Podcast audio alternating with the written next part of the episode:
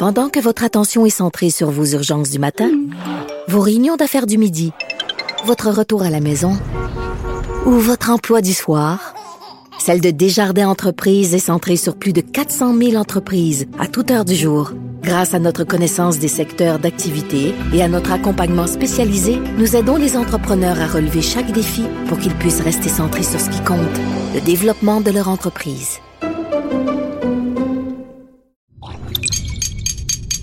Cube Radio.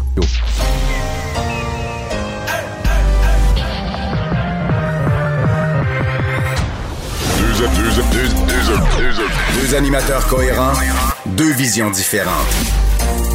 Une seule émission, pas comme les autres. Mario Dumont et Vincent Dessureau. Cube, Cube Radio. Bonjour tout le monde, bienvenue à l'émission. 15h29, euh, dans quelques instants, comme chaque jour, on va rejoindre Paul Larocque et l'équipe de 100% Nouvelles après deux jours de congé, repos. Euh, Vincent qui est de retour, salut. Salut Mario. Euh, on s'est pas parlé depuis euh, la journée de samedi. C'est vrai, on s'est texté quand même. Oui, oui, oui, le week-end, mais oui, on s'est pas. il s'est passé beaucoup de choses depuis la dernière émission où j'étais.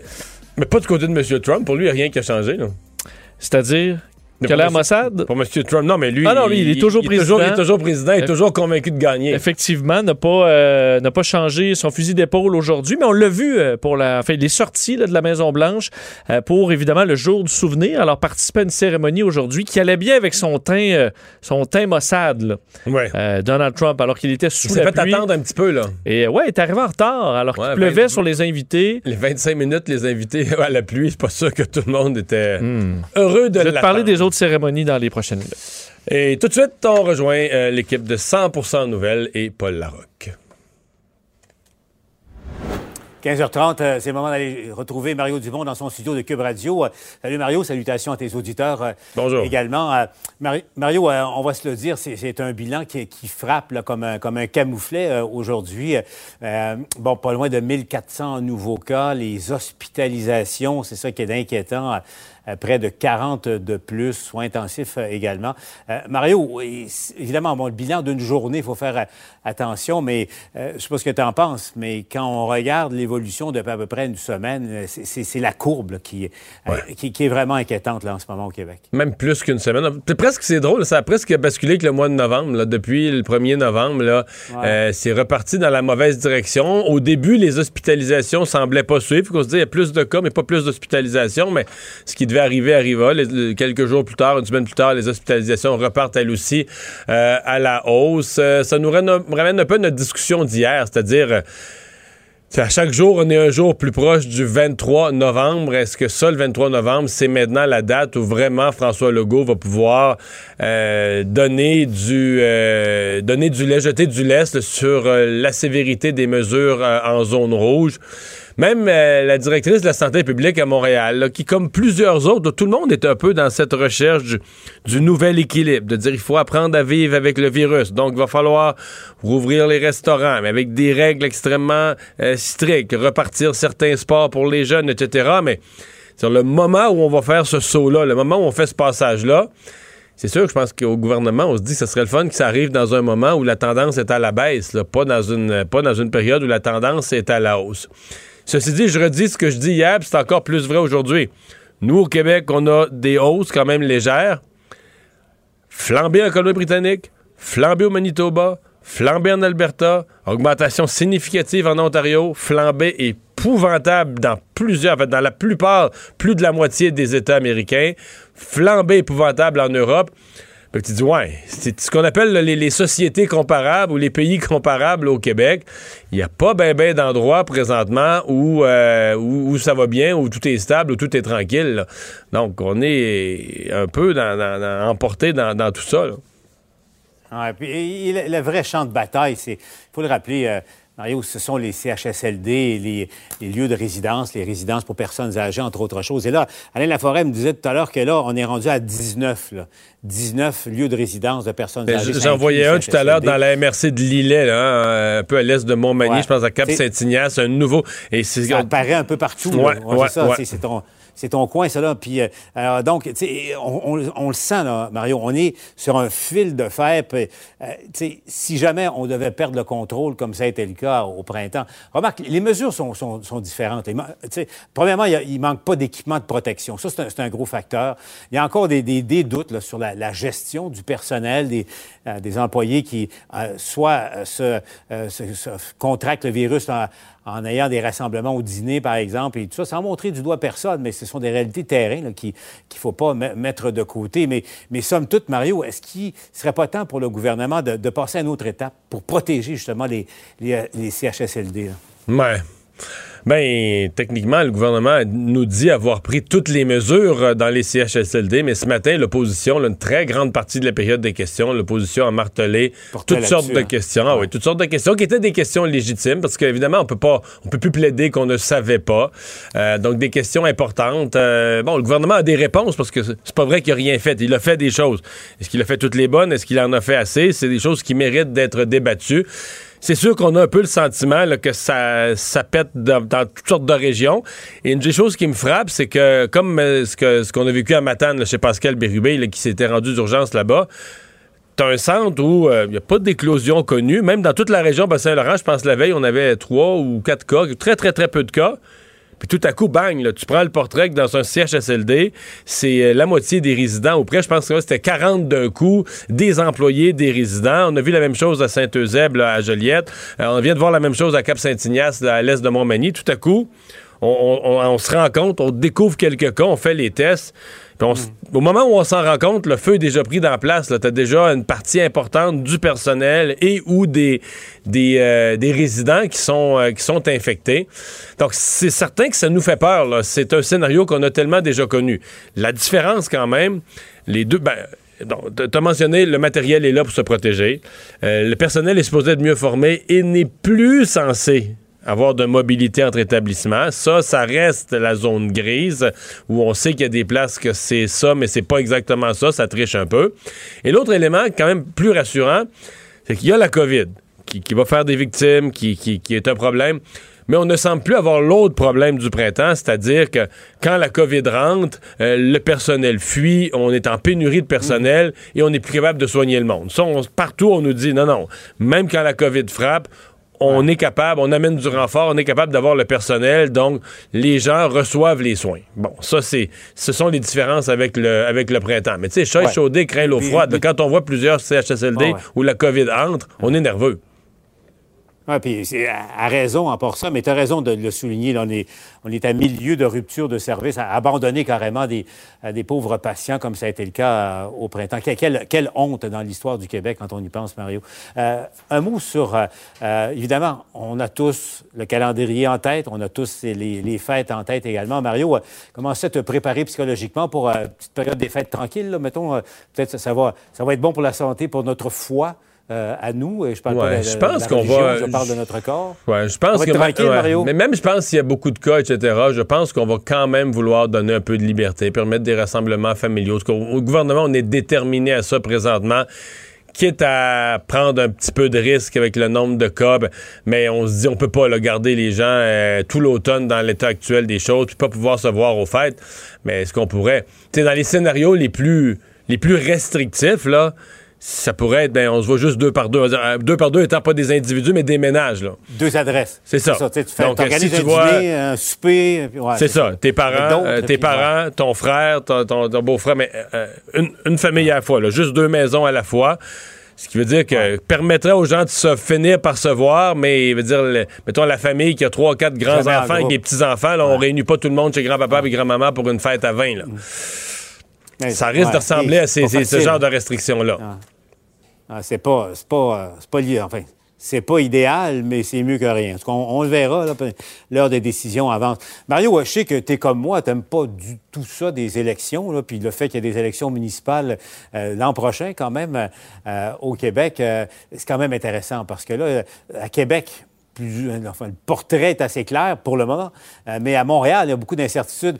Mario, on va aller retrouver Michel Jean parce qu'il y a ce sondage léger, euh, Michel, qui, est assez révélateur euh, d'une partie, au fond, qui sera ouverte à la mairie de Montréal l'an prochain, Michel. Beaucoup de choses, Paul, qui ont changé quand on regarde le sondage euh, léger. Et euh, la mairesse de Montréal, Valérie Plante, n'entendra pas donc cette campagne dans un an si on se fie au sondage d'aujourd'hui. Euh, avec le même air d'aller, ça c'est clair, il y a une insatisfaction qui se manifeste. Premier carte que je vous montre, premier sondage, tableau, c'est justement on demande aux gens est-ce que vous voudriez aller en élection avec la même équipe ou changer? C'est simple, il y a 60% des gens qui parlent de changement compte à peine 23 personnes, euh, des gens qui voudraient y aller avec la même équipe. Si on leur demande, par exemple, aux Montréalais, c'est des élections municipales qui avaient lieu aujourd'hui dans votre ville, euh, pour qui auriez-vous l'intention de voter? Valérie Plante, 20 Denis Coderre, oui, Denis Coderre, 32% et autres candidats, 32 à 21% De manière générale, êtes-vous satisfait ou non du travail effectué par la mairesse de Montréal, Valérie Plante? Il y a 39% des gens à peine qui se disent satisfaits du travail de Mme Plante, contre 51 personnes des Montréalais qui se disent insatisfaits du travail de la mairesse de Montréal. Ça veut dire quoi? Ça veut dire qu'il y a de la place, là, Paul. 21% des gens qui seraient prêts à voter pour quelqu'un d'autre que Valérie Plante ou Denis Coderre. Denis Coderre n'est pas accueilli pour l'instant en sauveur et il y a de l'espace pour un troisième candidat. Alors, on a posé la question justement aux gens. Souhaiteriez-vous donc que ces personnes se présentent à la mairie? J'en présente quelques-uns. Denis Coderre, bien sûr. 46% des gens pensent que M. Coderre devrait se présenter à la mairie de Montréal. Mélanie Joly, la ministre euh, fédérale, 25% Daniel Henkel, femme d'affaires, personnalité de la euh, TV, 23% Yolande James, ancienne ministre libérale provinciale, euh, elle aussi, personnalité longtemps de la, TV, 21% Et Alexandre Taillefer, l'homme d'affaires, libéral bien connu aussi, 21% des gens pensent qu'il devrait euh, se, présenter à la mairie. Alors clairement, euh, c'est un paysage qui s'assombrit au-dessus de l'avenir politique de Valérie Plante. On lui a parlé un peu plus tôt. Paul, je vous laisse sur cette réaction de la mairesse de Montréal, Valérie Plante. Ben, je pense que du changement, là, cette année, on en a vraiment beaucoup. Là, et c'est pas nécessairement du changement positif. Je pense à la pandémie, à quel point la population est à cran, on est fatigué émotivement, physiquement, euh, beaucoup de stress également. Donc moi, euh, ce, sondage-là, je l'entends évidemment, comme les autres qui ont, été faits euh, précédemment. Et puis, il y a quelques semaines, à, la lumière de, ces nouvelles données-là, ben, j'ai décidé qu'on allait s'ajuster. Puis je pense que c'est la bonne chose à faire. Alors, on va continuer à le faire. Euh, demain, on présente notre budget. C'est un budget qui est connecté aux réalités COVID, le, gros bon sens, pragmatique, euh, très euh, pratico-pratique. La perspective d'un match revanche avec Denis Coderre, c'est quelque chose qui vous enthousiasme? Est-ce que c'est qui vous motive? ça vous excite? Ben, écoutez, euh, nous, on se prépare déjà euh, pour la campagne électorale. Euh, on, est, a les reins solides financièrement. On a une équipe qui est très mature, qui peut avoir des débats, qui justement est capable de s'ajuster. c'est sûr que je pense qu'éventuellement, si ça devait être le cas, ben, les Montréalais pourront probablement se positionner entre un politicien du passé puis une politicienne qui regarde vers l'avant. C'est votre ligne, ça, un politicien du passé? Non, euh, je viens d'y penser là, là. Mario, j'ai hâte de voir le, boxeur euh, réagir à ça. Mais, c'est pas Mario, la réalité, c'est que. mais ça, va être ouvert, ce match-là, là, parce que c'est, pas de bonnes nouvelles pour Mme Plante. Mais attention, euh, Denis Coderre, c'est, c'est pas du tout le, sauveur que les Montréalais attendent. Hein? Non, non, non.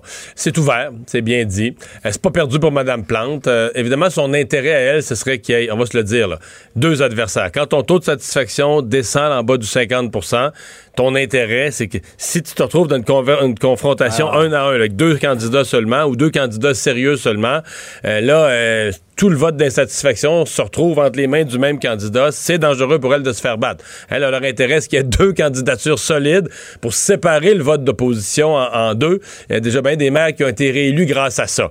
Euh, par contre, des choses importantes à dire. Moi, dans ce qu'elle a dit à propos de son budget, là, retiens les mots un budget pragmatique, un budget terre à terre, proche des gens.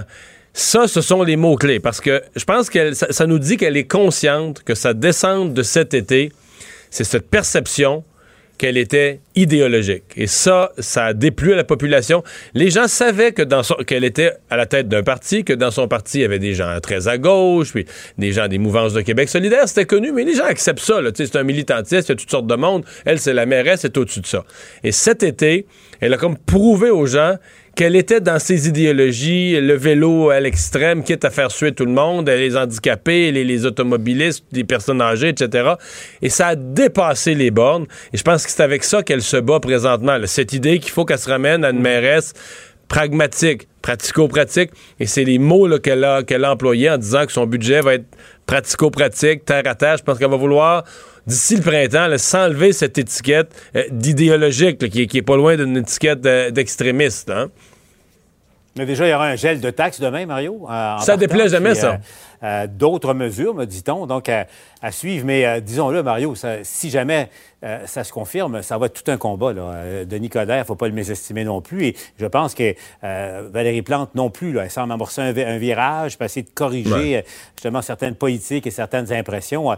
la partie est ouverte. Pendant ce temps-là, un mot sur Québec, Mario, parce qu'il y avait le sondage également pour la ville de Québec, le taux de satisfaction de 72% pour M. Labaume, qui, lui, pour le moment, en tout cas, il est seul en piste. Là.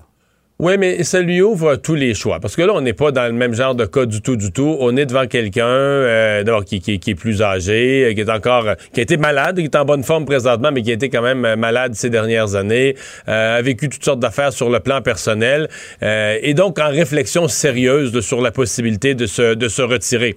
Donc, je dirais que c'est une situation idéale pour Régis Labaume. Il peut se retirer dans la gloire. Mettons qu'il annonçait qu'il se retire au cours des, deux, trois prochains mois ou quatre, cinq prochains mois. Mm-hmm. Qu'est-ce qu'on va dire? on va dire qu'il avait toute la possibilité d'être réélu, mais qu'il est rendu ailleurs dans sa vie, donc il va se retirer euh, totalement. Pour lui, ce qu'il voudrait, je pense, c'est se retirer avec le, le, tramway vraiment dans le tordeur, qu'on peut plus reculer, que le, projet de tramway est vraiment parti euh, en construction et qu'on peut plus reculer là-dessus. Et s'il décidait de se représenter, ben là, disons qu'il y a de l'ouvrage pour les adversaires potentiels, pour être poli. Oh, il part de loin, c'est clair. Donc, euh, à suivre du côté de Québec aussi. Merci, Mario. Au revoir. Alors, euh, Vincent, oui, c'est ça. Les, chiffres euh, au Québec aujourd'hui sont mauvais. Ils le sont tous, incluant les hospitalisations qui euh, étaient, malgré la hausse des cas depuis le début novembre, les hospitalisations s'étaient maintenues pas si pire, mais là, c'est comme à un moment donné, tous les chiffres montent. Oui, et c'est drôle parce qu'on on a parlé la semaine dernière, tu disais, il me semble que le plateau il est plus haut, il est plus à 1100 qui était qui descendait des fois à 800. On sentait qu'on était en hausse et là on a l'impression que ce plateau-là euh, est cassé. Là, 1378 nouveaux cas, 22 décès, 39 hospitalisations euh, aujourd'hui, deux personnes de plus aux soins intensifs. Euh, bon, des, éclosions en milieu de travail, en milieu de vie, milieu de soins, là on en parlait tantôt. Et par région, ben, il y a une région vraiment là c'est vraiment des, chiffres qui sont très très négatifs. Près de 200 nouveaux cas hein, au Saguenay-Lac-Saint-Jean. Euh, mais c'est. Pour de la population, pour eux, c'est terrible. Absolument. Euh, bon, ailleurs, euh, Chaudière-Appalaches, 94, c'est aussi gros. Mauricie, centre du Québec, 86. Capitale nationale, qu'on avait vu dans les 50, même une journée dans les 40 la semaine dernière, 98 nouveaux cas. Montréal, 318. Alors, c'est assez élevé partout. D'ailleurs, je pense que Montréal, la, la directrice de la santé publique de Montréal a été obligée un petit peu d'adapter je pense que dans sa conférence de presse de cet après-midi, il y avait une rumeur qu'elle allait revenir sur ce qui avait été dit la semaine passée, puis dans son rapport, puis que c'est cette volonté de dire il faut assouplir un peu les mesures, les gens ont besoin d'un peu plus de liberté. Et je pense que les chiffres sont venus euh, faire réviser son texte. Oui, parce qu'on avait vraiment l'impression il y a quelques jours à peine qu'on était sur un plateau et sur le point peut-être de redescendre. Euh, et là, ça, ça, disparaît un peu aujourd'hui. Euh, dans les régions encore à surveiller, la Nodière 166 et la Montérégie 144. Alors évidemment, une situation qui, qui, est inquiétante pour, pour la population québécoise. un peu, parce que nos codes de couleur sont bien intéressants, là. mais c'est parce que ce qui est un peu frappant, c'est le faible nombre de régions. Tu sais, présentement, là, qui c'est sous contrôle. T'as la Côte-Nord, la BTB. T'as le, grand nord du Québec, ça oui. mais sinon, t'as la BTB, la Côte-Nord, puis le Bas-Saint-Laurent. Puis même le Bas-Saint-Laurent, il y a une grosse éclosion en Matane dans l'Est, là. Mais tu sais, ça te laisse les. Mettons, en proportion de la population du Québec, ceux qui sont vraiment hors zone rouge, qui n'ont pas de problème de COVID, puis que t'as pas à vivre nerveusement avec ça, c'est quoi? C'est 7, 8, 9, entre 7 et 9% de la population du Québec. Oui, puis on a l'impression que le orange est loin derrière. Oui. Maintenant. Alors, une situation difficile. Évidemment, vous en avez parlé, euh, Geneviève Guilbeault, qui euh, euh a l'impression que Noël est un petit peu, plus difficile. au gouvernement, on semble baisser les, on semble baisser les attentes. Et tu disais, euh, ailleurs dans le, dans le monde, c'est la même chose. Là, et même euh, plusieurs fois pire, dépendamment d'où on se place. Là. Coup d'œil en Europe, par contre, ou peut-être euh, des signes un peu plus encourageants, quoique la situation est toujours difficile, mais des chiffres dans certains pays, dont la France, où on semble peut-être atteindre un certain plateau, plateau très élevé. Là, on est à 35 000 cas aujourd'hui. Mais si on, se rapporte à la semaine dernière, c'était 40 000 pour un mercredi. on sait que là, on est allé, on a serré beaucoup la vis en France. On commence peut-être à voir un peu l'effet de ça, alors que les hospitalisations aussi sont euh, énormes. 328 morts pour l'instant pour la France aujourd'hui. Euh, L'Espagne, 19 000. L'Italie, 32 000. Alors, des chiffres très élevés, mais on ne voit plus cette hausse euh, dramatique de jour en jour. Alors, la situation qui va être à surveiller. Aux États-Unis, euh, ben là, c'est une autre histoire. Je regardais, Mario, les États. Aux États-Unis, on se disait, à un moment donné, ça peut plus monter. Ils ont tellement de cas, il y a tellement de circulation de la maladie, mais oui, ça peut encore. Ça monte, là. Oui, et vite. Mais on l'a vu avec l'élection à quel point les États-Unis, c'est plein de morceaux. Là. Donc, euh, ça, peut être très différent le portrait d'une place ou l'autre. Je suis allé faire le tour des États les plus euh, surveillés présentement. Et euh, si on, les comparait à nous, là, admettons l'Illinois. L'Illinois vient d'annoncer 12 600 cas. L'Illinois, c'est 12 millions de population. Là, donc, c'est pas beaucoup plus gros que le Québec. On est à près de 13 000 nouveaux cas en 24 heures, 153 morts. et c'est une montée en flèche. Donc, on pense que les 153 morts, ben, ça, va monter pas mal. et dans d'autres États, puis on pense vraiment c'est des États clés de la campagne. Euh, est-ce qu'on peut faire un lien avec ça? Ben, les chercheurs le feront peut-être, mais le Wisconsin, 7000 nouveaux cas. C'est une population de 6 millions, donc euh, beaucoup moins que le Québec. 7 Là, on parle d'États. L'Illinois, le Wisconsin, les chiffres que tu nous donnes, c'est comme si au Québec, on avait 7, 8, 9, 10 000 cas par jour. Exact. Si on compare au Wisconsin, c'est comme si on avait 10 000 cas par jour. Euh, une situation qu'on n'a même pas été proche, même à la première vague. Donc, 7 000 cas, 62 décès. Michigan, 6 000 cas. Michigan, c'est à peu près 10 millions de population. Euh, et euh, je voyais aujourd'hui, on aura vraiment une mauvaise journée. Je voyais la courbe des hospitalisations au Tennessee tout à l'heure. C'est un médecin, je pense, américain qui mettait ça sur les réseaux sociaux ça monte là, ça monte depuis le mois de depuis le mois d'octobre, ça monte en flèche. Le nombre, je sais pas combien c'est de nouveaux par jour, mais c'est les hôpitaux se remplissent à une vitesse ahurissante. évidemment, au Texas, là, où la situation est très difficile on dit 40% des patients c'est des patients COVID-19 euh, et euh, c'est un niveau donc très élevé, euh, en forte hausse. Donc 1000 personnes hospitalisées, entre autres au comté de El Paso, où la situation se dégrade rapidement. Puis je regardais aujourd'hui, Mario, ça risque d'être un très lourd bilan au niveau des décès pour les États-Unis.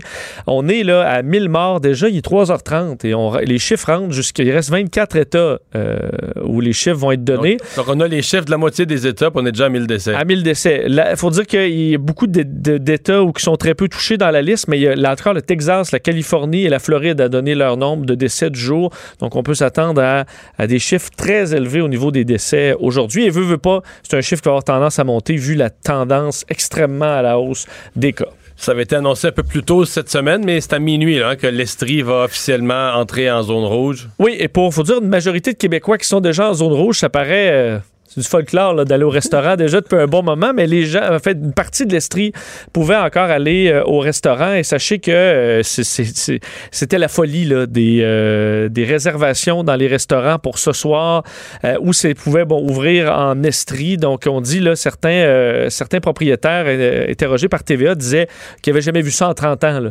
Un nombre d'appels incessants pour des réservations, les gens qui veulent aller souper au, restaurant. restaurant une dernière fois et en profiter. Et des histoires quand même euh, qui, nous, qui, nous rappelle que c'est plate, ce qu'on vit entre autres dans les salons de quilles, on dit à Sherbrooke, où des gens étaient questionnés. Euh, puis plusieurs, on a beaucoup parlé des gyms, mais d'autres endroits d'activité comme les salons de quilles, où dans certains cas, une clientèle plus âgée, c'est leur moment pour euh, socialiser. Et là, c'était les derniers, les derniers abats avant une fermeture qui va durer combien de temps, on le sait pas. Et plusieurs disaient, ben, ça va jouer sur le moral. Ce sera un nouveau défi de passer l'hiver sans ces activités qui vont fermer. Donc, euh, dans la nuit de mercredi à jeudi. C'est le genre d'endroit, un salon de quilles où Mettons que tout le monde, mettons la ligue de l'après-midi, tout le monde arrive à une heure, tout le monde peut arriver vraiment déterminé à dire il faut faire attention à la COVID, il y a pas mal de cas. Mais c'est sûr que tu te marisses. Là. Ah, ben, je dis, pas, pas un petit peu, là. Pas, non. Pas juste, euh, oui, il faut vivre avec un risque, on peut se faire frapper en traversant la rue, là. Non, non. T'es es dans un risque réel. Là. Une éclosion dans, dans un salon de quilles, on s'entend que ça, pourrait, ça pourrait être problématique. Alors, euh, oui, ce sera fermé. La vie sera plus tranquille en Estrie à partir de ce soir. Merci. Culture et société. J'avais envie de crier, mais j'étais pas capable. J'étais comme bâillonnée, je me sentais lamentable. Si j'avais pu me taire à la vie, à la mort, j'aurais choisi de le faire au lieu de mentir plus fort. Il me disait tout le temps que t'étais. Alors, Anaïs, la fée des textes qui a été prolifique, là. Écoute, prolifique, vous dites les deux, c'est complètement fou. Linda Lemay, messieurs, lance aujourd'hui deux albums d'un seul coup et neuf autres albums sont à venir. Donc, c'est un défi, en fait, qu'elle s'est lancé. Euh, en 2017, lorsque son père est décédé, elle s'est dit, je vais composer la musique. Donc, c'est plus de 150 textes pour 11 albums et je me donne euh, 1111 jours pour euh, offrir ces albums-là à mes fans. J'ai parlé avec Linda Lemay. J'étais là, j'ai posé la question, pourquoi le chiffre 11? Qu'est-ce qu'il y a de si important dans ce chiffre-là? On écoute sa réponse à l'époque, donc, elle avait marqué sur son téléphone, aussitôt que c'était 11h11, il y avait une alarme, puis c'était écrit Make a Wish. Et c'est moi qui, à un moment donné, alors que je regardais son téléphone qui venait de sonner, puis que j'éteignais sa, son, alarme, il m'est venu une idée, une idée de, de projet euh, démesuré. C'est-à-dire, j'ai vu, j'ai vu dans ma tête un, un projet d'11 albums, de 11 chansons, puis je me disais, oui, mais avec tout ce que j'ai à raconter, il me semble que ça me prendrait un projet comme ça pour aller au bout de ce que j'espère faire. Et je me sentais à l'aube de la deuxième partie de ma carrière, parce que je venais de passer la cinquantaine, et je venais de vivre le décès de mon papa, ce qui m'a peut-être rendu encore plus consciente du fait que, hey, la vie, on ne sait pas combien de temps ça dure, on ne sait pas ce qui, qui peut nous arriver du jour au lendemain, combien de temps que je vais être capable de faire ce métier-là? Est-ce que ce serait pas un bon moment maintenant pour faire tout ce que j'ai envie de faire? Avec liberté, avec spontanéité. Et c'est ce qu'elle a fait. Donc là, vous avez entendu Je mentais, euh, une des chansons qu'on retrouve sur l'album, le premier album. En fait, il était 11 fois. Le deuxième se nomme Des milliers de plumes. Et euh, messieurs, dites-vous qu'elle devait, elle, lancer ça ce soir à l'Olympia de Paris. Euh, ben évidemment, hein, en raison de la COVID, tout a été annulé. Donc, on espère l'avoir en spectacle d'ici 2021. Est-ce que, ben, c'est peut-être pas quelque chose que tu as abordé avec elle, mais elle craint pas euh, que ce soit trop de matériel? Je veux dire, le public a juste euh, une tête, deux oreilles, deux mains, puis 24 heures par jour. Non, mais tu comprends ce que je veux dire? Que c'est tellement, puis j'ai pas de doute sur ces textes, là. Je l'ai appelé tantôt la fée des textes, mais que c'est pas gaspiller, le mot est pas bon, mais que c'est trop de matériel à larguer en même temps ou en, en peu de temps. Euh, ben, écoute, on en a jasé, puis en plus de ça, vous allez entendre l'intégralité de l'entrevue dans Culture d'ici. Euh, non, et c'est quand même donné du temps. On parle de plus de 1111 jours pour offrir ces autres albums. Déjà là, OK, donc ça sort pas, ça va, ça va être très réparti quand même. Ça va être très réparti, exactement. Là, on a eu droit aux deux premiers. Il y a toujours 11 chansons par album. Elle bombardera pas à ce rythme-là tout le temps. Là. on commence avec deux albums, OK, mais après ça, ça va être réparti les neuf vont être répartis d'ici les euh, mille autres jours euh, à venir. Donc, c'est quand même, je vous dirais, là, ce ne sera pas d'ici les trois prochaines semaines, onze albums, parce que là, non, il y a un certain, il y a une limite à mener à juste écouter de la musique. Alors, est-ce que c'est tout, est-ce que c'est tout profond ou il va en avoir des aussi drôles que la visite, mettons, là? Eh, il y en a, je te dirais qu'il y a un peu d'humour. Moi, j'ai entendu les deux premiers, j'ai entendu un Parce peu Parce que quand tu veux faire de l'humour, là, est caustique, là, terrible. La visite, c'est drôle, c'est incroyable. Ben, elle a quelques textes, je te dirais, là, mais de ce que j'ai entendu à date, c'est vraiment du Linda Lemay dans l'émotion. Mais elle veut aller, écoute, là, on parle de 150 chansons, Mario. Donc, c'est sûr qu'à un certain moment, il va y avoir un peu l'ironie comme elle sait le faire, l'humour comme elle sait le faire, l'amour comme elle sait l'écrire aussi. On sait, Anaïs, que Johnny Depp a dû euh, quitter euh, une grosse production, mais il sera payé quand même. Ben oui, imaginez-vous ça, c'est ce qui est sorti. Donc, Johnny Depp sera payé quand même pour le film Les Animaux Fantastiques 3. Je vous rappelle qu'un peu plus tôt, euh, la semaine dernière, en fait, les responsables de Warner Bros. ont annoncé le retrait euh, de son personnage, de lui, en fait, Grindelwald. Donc, il ne va plus incarner euh, ce personnage dans le film en raison, bon, de la perte de, de, son procès contre The Son. On l'a accusé notamment de violence conjugale. Mais là, ce qui se passe, c'est que l'acteur de 57 ans a quand même euh, toute une réputation. Donc, lui, dans ses contrats, c'est ce qu'on appelle pay or play, ce qui veut dire que le film soit tourné ou non, qu'il soit euh, remplacé ou non, comme ce qui s'est passé, il doit être payé. Donc, on parle d'un chèque quand même de huit chiffres. Il a tourné une seule scène pour ce film-là. On sait qu'il a été remplacé quand même pour violence conjugale, c'est pas rien, mais dans son contrat. Parce que d'habitude, c'est ça, d'habitude, dans les contrats, c'est prévu, c'est-à-dire que si, même si, si le film n'est pas produit ou d'autres choses, ça c'est correct, mais si tu ne joues pas ton rôle parce que, je sais pas, tu as, eu des problèmes euh, de réputation ou autre. D'habitude, c'est couvert, mais lui, euh, il était blindé de tous les côtés. Là. Il était blindé, il n'y avait pas de clause de moralité, Mario. Donc, peu importe ce qui allait arriver dans sa vie, il allait être payé pour ce film-là. Et c'est ce qui va se passer. Donc, il va recevoir un chèque assez alléchant, même s'il a fait une seule journée sur le tournage de ce film-là. Il y avait un bon agent. Il y, avait, un très bon agent, je te dirais. J'ai l'impression que pour ses prochains films, si film il y a, les contrats vont être un petit peu différents. Des nouveaux duos d'invités euh, pour À Tour de rôle. À tour de rôle, Marie-Ève Janvier, on a appris un peu plus tôt euh, cette semaine qu'elle attendait un deuxième bébé. Donc, c'est une belle semaine, évidemment, pour l'animatrice, chanteuse, maman. Et là, on a appris aujourd'hui que la saison allait être prolongée euh, au-delà des fêtes. Donc, les prochains duos euh, que nous allons découvrir, et ce, dès janvier, Martin Matt et Julie Le Breton, donc le couple mythique dans les beaux malaises. On va aussi voir Élise Guilbeault, Luc Sonné, un autre couple, Guy Jodoin, Sophie Préjean. Il y aura également Bianca Gervais ainsi que Anne Casabonne et Vincent Gratton, Marie-Chantal Perron. Donc, je vous rappelle que dans l'émission, euh, les, acteurs, plutôt les personnalités, revisitent et renouent avec les personnages les plus marquants qu'ils ont euh, interprétés dans leur vie. Donc, c'est une bonne nouvelle qu'on ait de l'avant comme ça avec ce, ce concept-là. Et euh, TVA avait une grande annonce à faire aujourd'hui.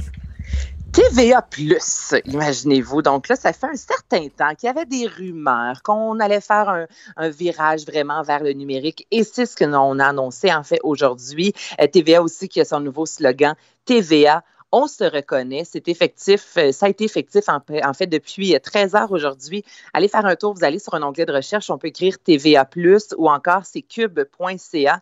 Et là, lorsque vous arrivez, si vous avez présentement Vidéotron et que vous connaissez le 900, c'est un 900 versus, je vous dirais, 2.0. Euh, Donc là, tout, tout, tout ce qu'on retrouve. Un 900, mais plus besoin de TV.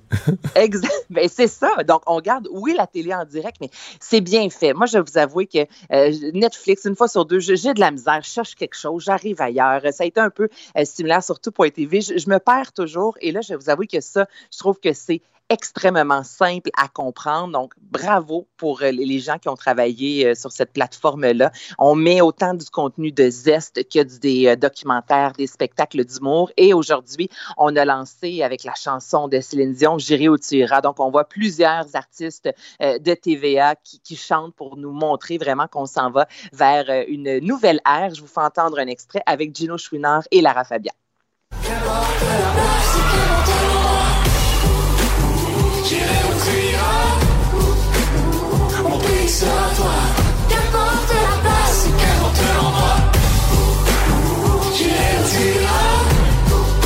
Donc, allez voir ça, il y a des danseurs de révolution. Donc, c'est vraiment une belle façon maintenant d'écouter en rafale plusieurs émissions et les séries complètes de TVA. C'est tout nouveau, tout beau, c'est sorti aujourd'hui. Merci Anaïs. Mais ça fait plaisir. À demain. à demain. Au revoir. Pendant que votre attention est centrée sur vos urgences du matin, vos réunions d'affaires du midi, votre retour à la maison ou votre emploi du soir, celle de Desjardins Entreprises est centrée sur plus de 400 000 entreprises à toute heure du jour. Grâce à notre connaissance des secteurs d'activité et à notre accompagnement spécialisé, nous aidons les entrepreneurs à relever chaque défi pour qu'ils puissent rester centrés sur ce qui compte, le développement de leur entreprise. Mario Dumont et Vincent Dessureau, inséparables comme les aiguilles d'une montre. Cube Radio. Alors, journée importante euh, au procès d'Éric Salvaille. C'était le début des plaidoiries. Euh, on en discute tout de suite avec euh, Maître François-David Bernier, avocat, analyste judiciaire, mais surtout animateur de l'émission Avocat à la barre les samedis, dimanches à 11h ici à Cube Radio. Maître Bernier, bonjour. Salut. Bon, souvent, on va dire dans des cas de, de ce type d'accusation, agression, agression sexuelle, les plaidoyers ou les interrogatoires, on va faire, on va faire un peu attention à la victime. On voudra pas trop confronter la victime. On va traiter la victime comme une victime. je me trompe-tu? Ça n'a pas été l'école de pensée de Maître Michel Massicotte, l'avocat d'Éric Salvaille aujourd'hui? En plein ça, pas du tout. Euh, bref, je te fasse un petit résumé des déclarations choc. Allons-y, allons-y. Euh, c'est assez impressionnant. on parle ici, parce que M. Duguay invoque beaucoup son choc post-traumatique, euh, où est-ce qu'il n'y a pas eu d'expertise. Il met mascotte, il dit, ben, il s'en sert toujours, toujours, il dit, comme bouée de sauvetage. Ça veut dire, dès que c'est pas la réponse à ce qu'on lui demande, il dit, ah, c'est mon choc post-traumatique. Donc, déjà là, il, c'est assez frappant comme déclaration. Ensuite de ça, même, il, va dire qu'il y a une soif de publicité pour nourrir son ego. Euh, il dit il s'est donné une mission que c'est le il se prend pour le quatrième mousquetaire euh, pour euh, la cause des agressions. Et là, il va à dire que, que c'est un menteur qui ment et qu'il y a des contradictions vraiment dans, dans ce qu'il va déclarer. Puis, Mario, ce qu'il faut savoir, c'est que, je sais pas si vous vous rappelez, il, y avait, euh, il y avait eu un, M. Duguay avait envoyé des courriels à son avocat, la procureure de la couronne. Oui, oui. Des, des courriels pas gentils. Mais c'est-à-dire qu'il semblait, il semblait insatisfait de la qualité du travail en droit de la, première, de la procureure de la couronne. En plein ça. Il disait, bon, le système est corrompu, on va faire arriver Eric Salvaille. Ensuite de ça, il allait jusqu'à insulter euh, sa propre procureure. Il disait euh, ma procureur est mieux faire ses achats de Noël que de euh, me représenter. Euh, je veux changer de procureur. Et là, habilement, Maître Mascotte a dit, ben, il l'a appelé de même, ce gars-là, il, il ment parce qu'il dit que le système est, pas bon, puis c'est pas vrai. Il dit que son avocat ne s'occupe pas de son dossier, c'est pas vrai. Fait qu'il sert un peu de ça pour vraiment y enlever de la crédibilité, dire que ce que vous avez vu devant vous, euh, ce juge, c'est pas le, vrai personnage. Le vrai personnage, on l'a dans ce genre de courriel-là. Parce qu'on sait, hein, c'est, souvent les victimes ont de la difficulté à comprendre que même les courriels et même les échanges qu'ils vont avoir avec leur, le procureur de la couronne, ben, c'est divulgué euh, à, la, à la défense. que j'avais vu l'interrogatoire de M. Duguay, puis il a fait le saut quand il a vu que la défense le contre-interrogeait sur ce genre de courriel-là. Fait qu'on est allé vraiment de, déclarations comme ça assez. Euh, Mais c'est quoi l'effet? C'est quoi l'effet visé de dire euh, plutôt que d'y aller, d'arriver en diagonale, puis de dire ah, peut-être que la victime a voulu bien faire, mais qu'il se trompe, de, le prendre de front, là, quelle est l'intention de, de, de Maître Massicotte, de l'avocat de Salvaille? Ben moi, je pense qu'il veut, il frappe vraiment sur que M. Duguay est pas là pour pour l'agression ou l'agression puis le harcèlement qu'il aurait subi. Mais là, vraiment, il dit, il dit, il est là pour une soif de publicité puis pour son ego. Il est là, il s'est pris comme un représentant d'une cause universelle. Puis pour lui, ben, excusez l'expression, il a beurré épais dans le sens qu'il en a mis plus que c'était. Et là, on joue sur des contradictions disant, bon, ben, euh, il prétend que c'est arrivé la soirée de, de, l'Halloween euh, en telle année. Et euh, comme on s'est parlé ce matin, Mario, l'élément de des fois trop être précis, ben M. Duguay goûte cette médecine-là parce qu'il y a tellement de données de précision sur la façon que ça s'est passé que là, c'est quasiment facile le contre le contre-interroger parce qu'il disait bon, j'ai été agressé à côté des urinoirs dans la salle de bain. Il y en avait deux. J'étais dans le milieu. Il m'a plaqué au mur. Et là, pour se rendre compte que plus tard, qu'il n'y avait pas deux urinoirs, il y en avait un. Et là, on apprend qu'on sait qu'il y en avait un et non deux parce que M. Duguay est allé, à tout le monde en parle, parler de sa cause. Et il est allé dans les toilettes pour voir finalement il y en avait un ou deux. Fait que là, on joue là-dessus, on dit, ben, vous, vous, vous, disiez, vous en rappelez, vous en rappelez pas. On joue sur la distance entre la porte et l'urinoir. On joue sur aussi euh, de dire que c'est invraisemblable, parce qu'on a même comparé les poids d'Éric Salvaille puis de, de M. Duguay, parce que M. Duguay dit euh, il m'a accoté au mur, il, il, m'a tenu les, deux mains d'une main, euh, il y avait les culottes aux genoux. euh, pas aux genoux, aux, chevilles. Il était en train de se masturber puis il maintenait au mur. Fait que là, l'avocat, il vient à dire, ben, c'est invraisemblable que quelqu'un de cette taille-là puisse euh, effectivement euh, faire ce genre de, de, de, prise-là sur quelqu'un. Fait que vraiment, on, joue là, sur tout ça. Euh, que ce soit sur toutes les facettes, autant l'agression sexuelle qui, serait le pire crime, c'est ça qui pourrait mériter de la prison, mais aussi pour tout le harcèlement. On dit qu'il aurait harcelé 40 fois M. Euh, Duguay, mais on, amène la preuve disant qu'il ne travaillait pas au service du courrier comme M. Duguay le prétend. Donc, c'est tout ça là, qui, qui vient. C'est sûr qu'on entend euh, Maître Massicotte, qui, est un très bon plaideur, on se le cachera pas. Euh, c'est certain qu'il il semble vouloir convaincre le juge. Mais le juge qui n'est pas dupe non plus. Souvent, il va, il va intervenir. Il va dire Ouais, M. Mascotte, euh, vous n'allez pas un peu loin, je ne peux pas conclure parce qu'il a menti dans un courriel. Même il y a eu une blague à un moment donné. Parce que euh, le juge a dit J'ai pas la preuve que le système judiciaire va pas mal, puis j'ai pas la preuve que maître euh, la, procureure de la couronne, maître Rivard, fait mal son travail. Là.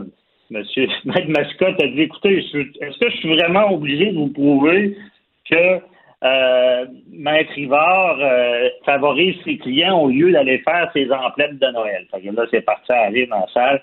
C'est, toute cette synergie-là qui est mise en place.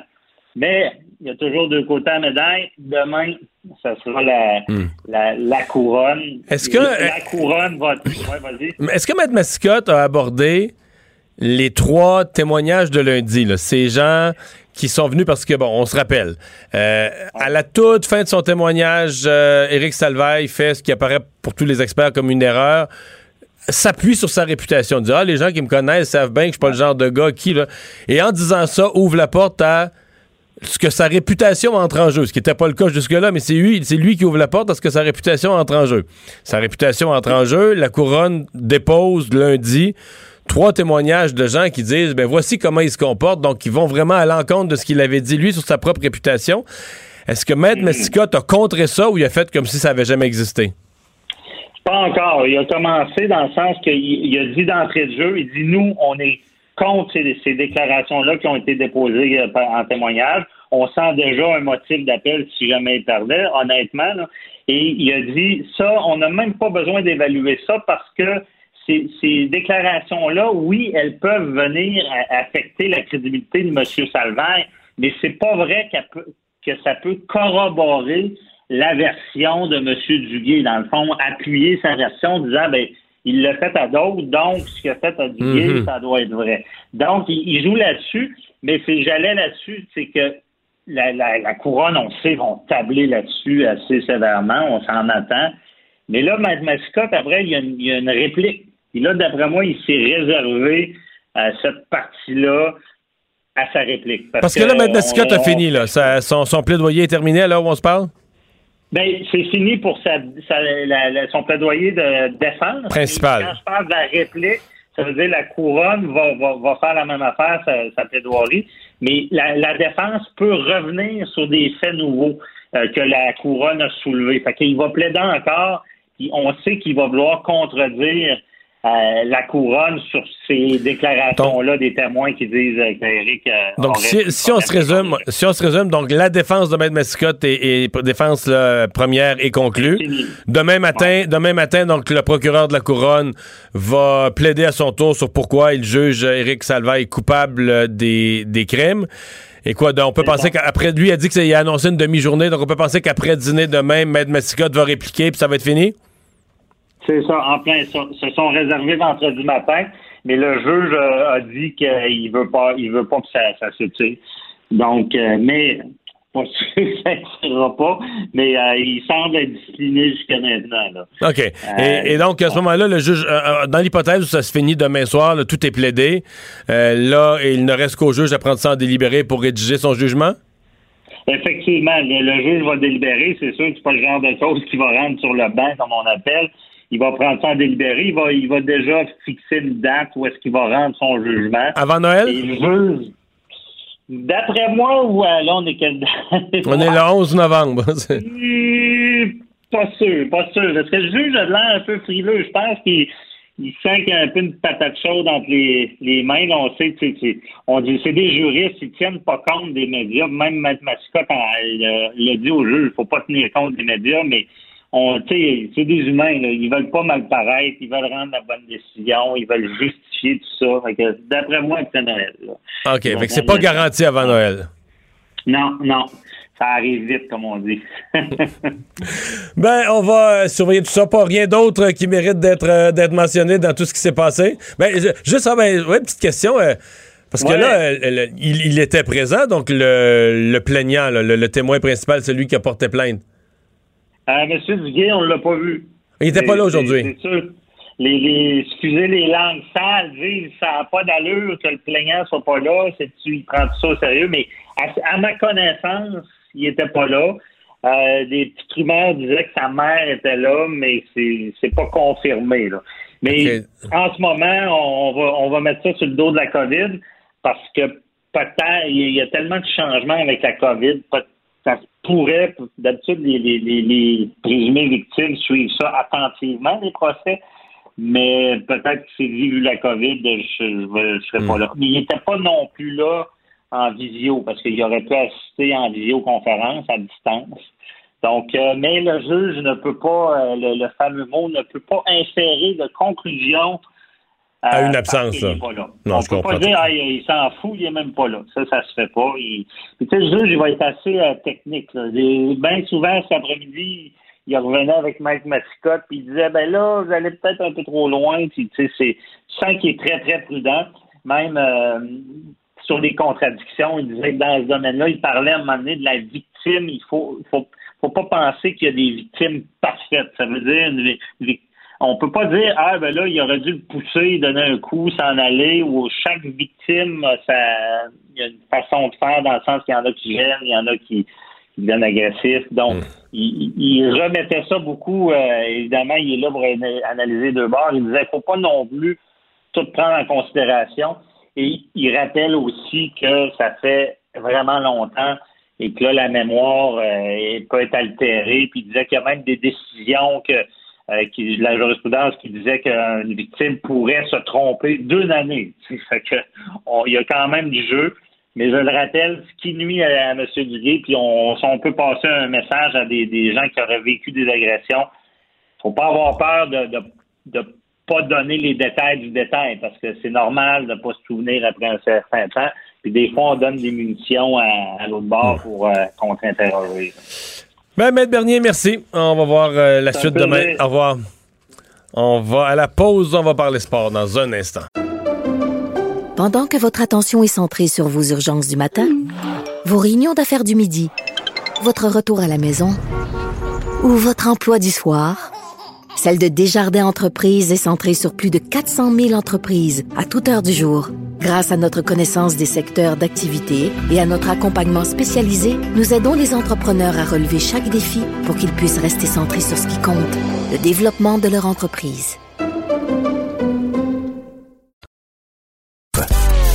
Mario Dumont et Vincent Dessureau. Un duo aussi populaire que Batman et Robin. Cube Radio. C'est le moment de parler sport. Jean-François Barry, salut.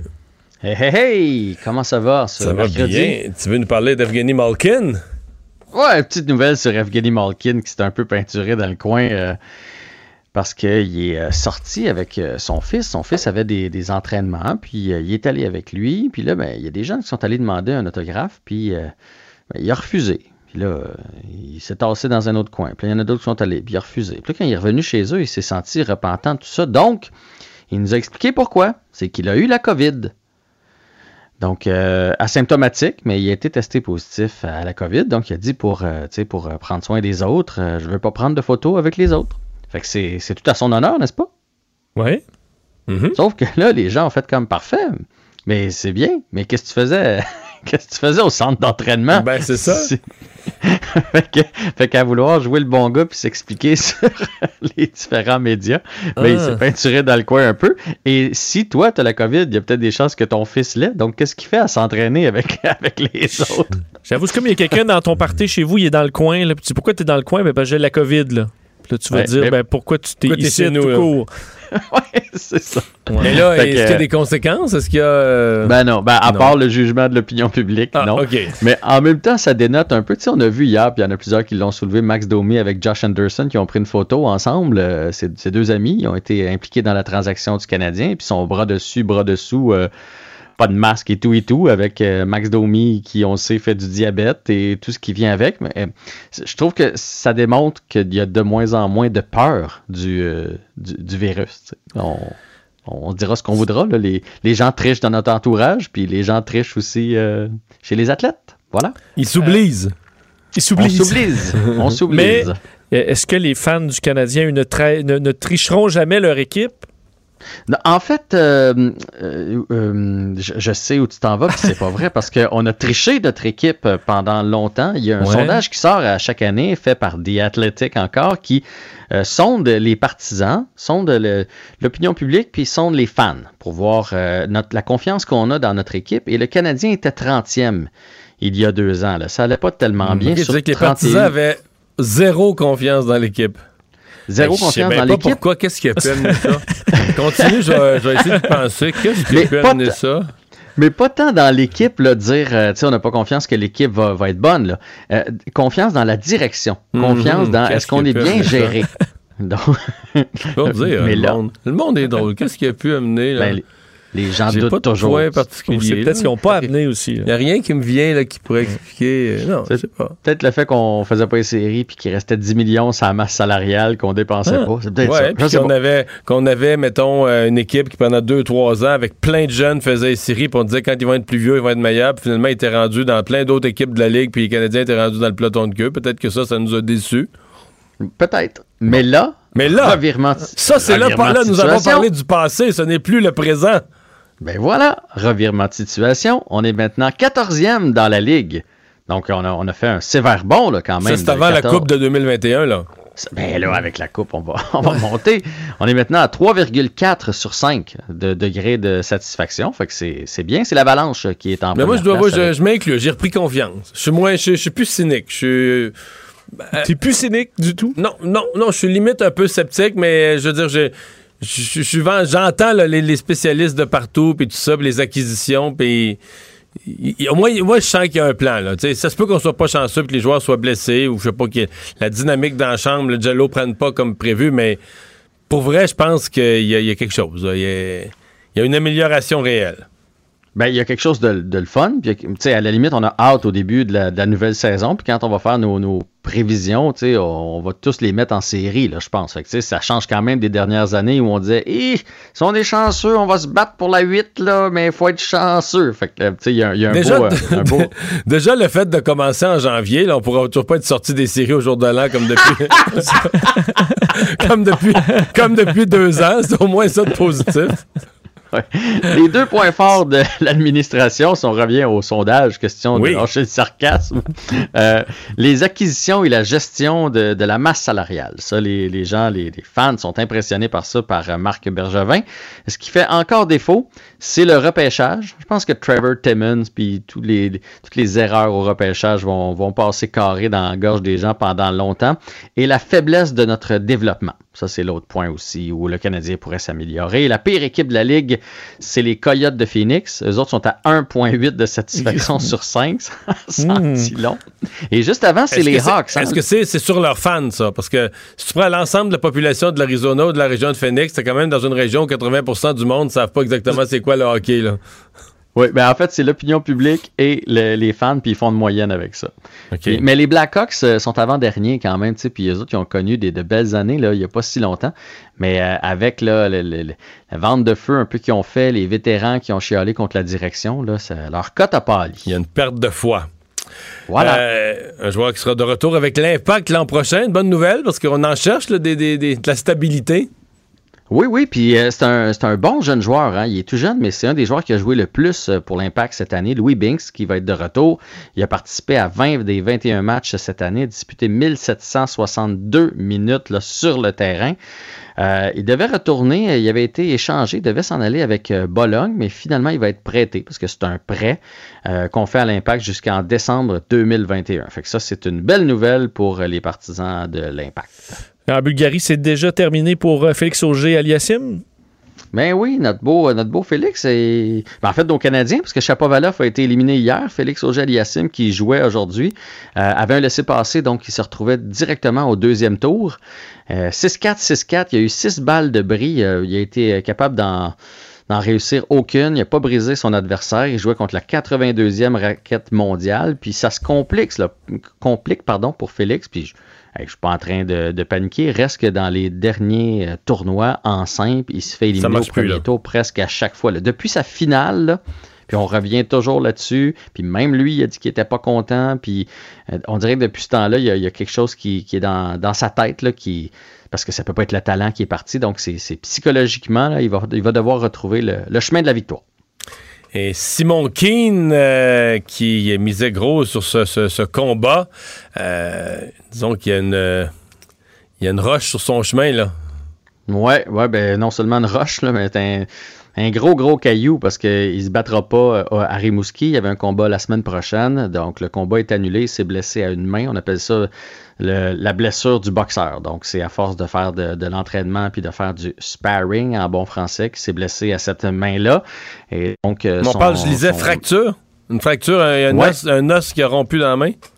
Oui, c'est quelque chose qui arrive quand même euh, assez régulièrement. Là, à l'entraînement, ils en donnent des coups aux autres, puis ça va aller jusqu'en 2021 avant qu'ils puissent boxer de nouveau. Fait que c'est quand même plate. Là, la, pandémie, la COVID, il était sur le carreau à cause de ça. Il essaie de revenir pour ce combat-là, puis là, bang, il retombe encore sur le carreau. Donc, euh, ben, c'est plate pour euh, Simon King. Il ne sera pas du côté de Rimouski. C'est ce qui a été confirmé par Camille et Stéphane.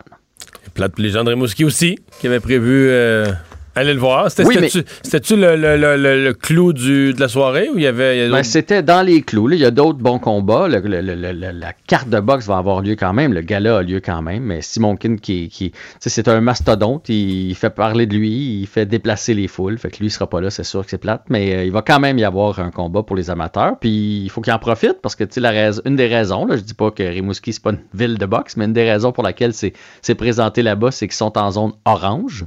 Donc, ça leur permet de présenter ce genre d'événement. Alors, il euh, faut qu'ils en profitent quand même. Quoique, ils n'ont pas le droit d'y aller. Je sais pas pourquoi je dis ça. dans le fond, dans le fond, c'est en zone orange, on a le droit de présenter l'événement, mais il n'y aura pas de spectateurs. Donc, ça ne change pas grand-chose finalement pour les gens de Rimouski. Ben, merci Jean-François. Y a-tu moyen d'effacer à la dernière minute? Non, ça va, ça va. Ça, on a tout compris. Bye, à demain.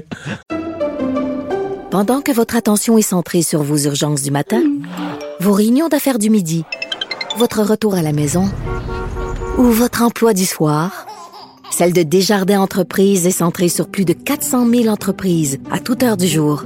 Grâce à notre connaissance des secteurs d'activité et à notre accompagnement spécialisé, nous aidons les entrepreneurs à relever chaque défi pour qu'ils puissent rester centrés sur ce qui compte, le développement de leur entreprise.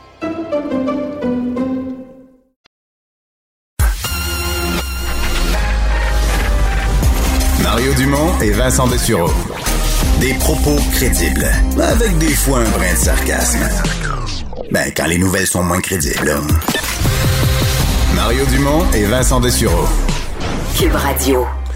Vincent, les cérémonies du jour du souvenir qui ont dû se faire euh, avec toutes les mesures liées à la COVID. À Ottawa, entre autres, à chaque année, quand la minute qui fait beau, il y a beaucoup de monde là, qui viennent à proximité euh, rendre hommage, mais c'était pas possible aujourd'hui. Non, en fait, on a invité, euh, Mario, les gens à écouter les cérémonies sur Facebook. Bon, alors on s'entend que ça a limité beaucoup. Il y avait une petite place pour certains membres du public. Sinon, les cérémonies, donc, à Ottawa, étaient très sobres en ce jour du souvenir, donc le 11 novembre, euh, évidemment, où on euh, bon, souligne la fin de la Première Guerre mondiale commémorée chaque année à ce moment, puisque l'armistice est entré en vigueur, on sait, le 11e jour du 11e mois à 11 heures. Donc, euh, jour du souvenir qui, bon, vu Justin Trudeau et sa femme Sophie Grégoire, bon, prendre part à cette cérémonie au monument commémoratif de guerre du Canada, la gouverneure générale Julie Payette qui était là, chef d'état-major de la défense et des anciens combattants, en fait, le ministre des anciens combattants également.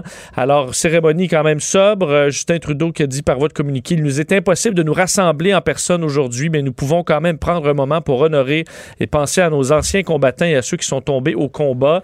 21 coups de canon donc, ont été lancés. plusieurs participants qui sont allés déposer des couronnes au pied du monument de guerre. Du côté du chef conservateur Erin O'Toole, il a dit Nous avons le devoir et le privilège de nous souvenir et de rendre hommage aux fils et aux filles du Canada tombés au combat. Il fait un rappel quand même que je trouve important. Je sais qu'il y a des vétérans partout au Canada qui sont rentrés chez eux avec des blessures invisibles.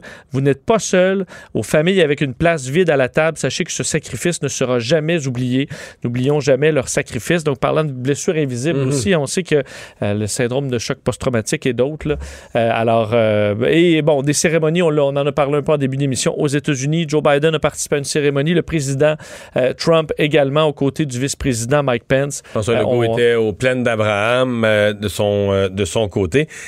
Une des choses qui me frappe chaque année, euh, c'est, euh, on entre vraiment dans les premières cérémonies du jour du souvenir qui se font avec vraiment une présence que je vais qualifier de, de, minimale, presque plus de présence du tout, des, vrais vétérans qui ont vécu la Deuxième Guerre mondiale. Écoute, moi...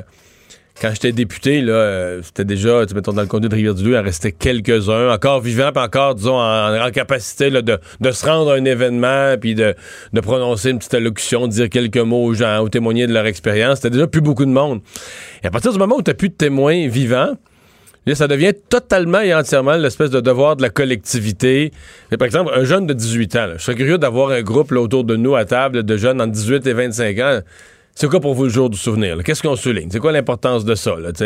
Puis, euh, bon, je pense qu'il y en a des plus, euh, plus érudits, plus cultivés, plus intéressés à l'histoire qui ont peut-être un point de vue là-dessus.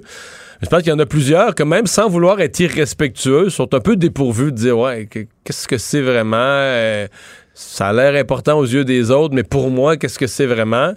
Parce qu'il faut se rappeler, c'est que ça a l'air si loin dans l'histoire alors que c'est pas loin dans l'histoire. Euh, Non. Que le monde peut changer à cette vitesse-là. là. Entre autres, moi, je trouve un outil qui serait intéressant, je pense sû- sûrement des professeurs qui en montrent, les documentaires qui ont été, euh, où on a ajouté de la couleur. Il y en a des documentaires, des séries documentaires extraordinaires comme Apocalypse, surtout qui ont refait, retravaillé des images, même de la Première Guerre, mais de la- surtout de la Deuxième Guerre mondiale, euh, où on a rajouté la couleur, on dirait que ça te rapproche un peu euh, les événements. Deviennent plus Euh, réels. deviennent plus réels. On dirait que ça, te- ça te montre un peu plus que, que, que ce, ce- ce par quoi ces gens-là sont passés. Et je voyais quand même dans les cérémonies d'aujourd'hui, il y a des, euh, ben, des vétérans des, des guerres plus récentes, mais aussi des familles de soldats. Je voyais un, petit garçon de peut-être 7-8 ans dont son, père est décédé en Afghanistan euh, il y a quelques années. Donc pour eux, ces, décès-là sont encore très, très chauds. Alors, effectivement, les cérémonies changent au fil des années. On se souvient, euh, il y a quelques jours, euh, la commissaire à l'éthique qui avait blâmé euh, le ministre Fitzgibbon, euh, Monsieur Legault qui avait dit oui, nous on prend le, on, prend son travail comme tel et puis on n'a pas l'intention de, de, de, de contrecarrer ça. Il faut que le ministre accepte le blâme.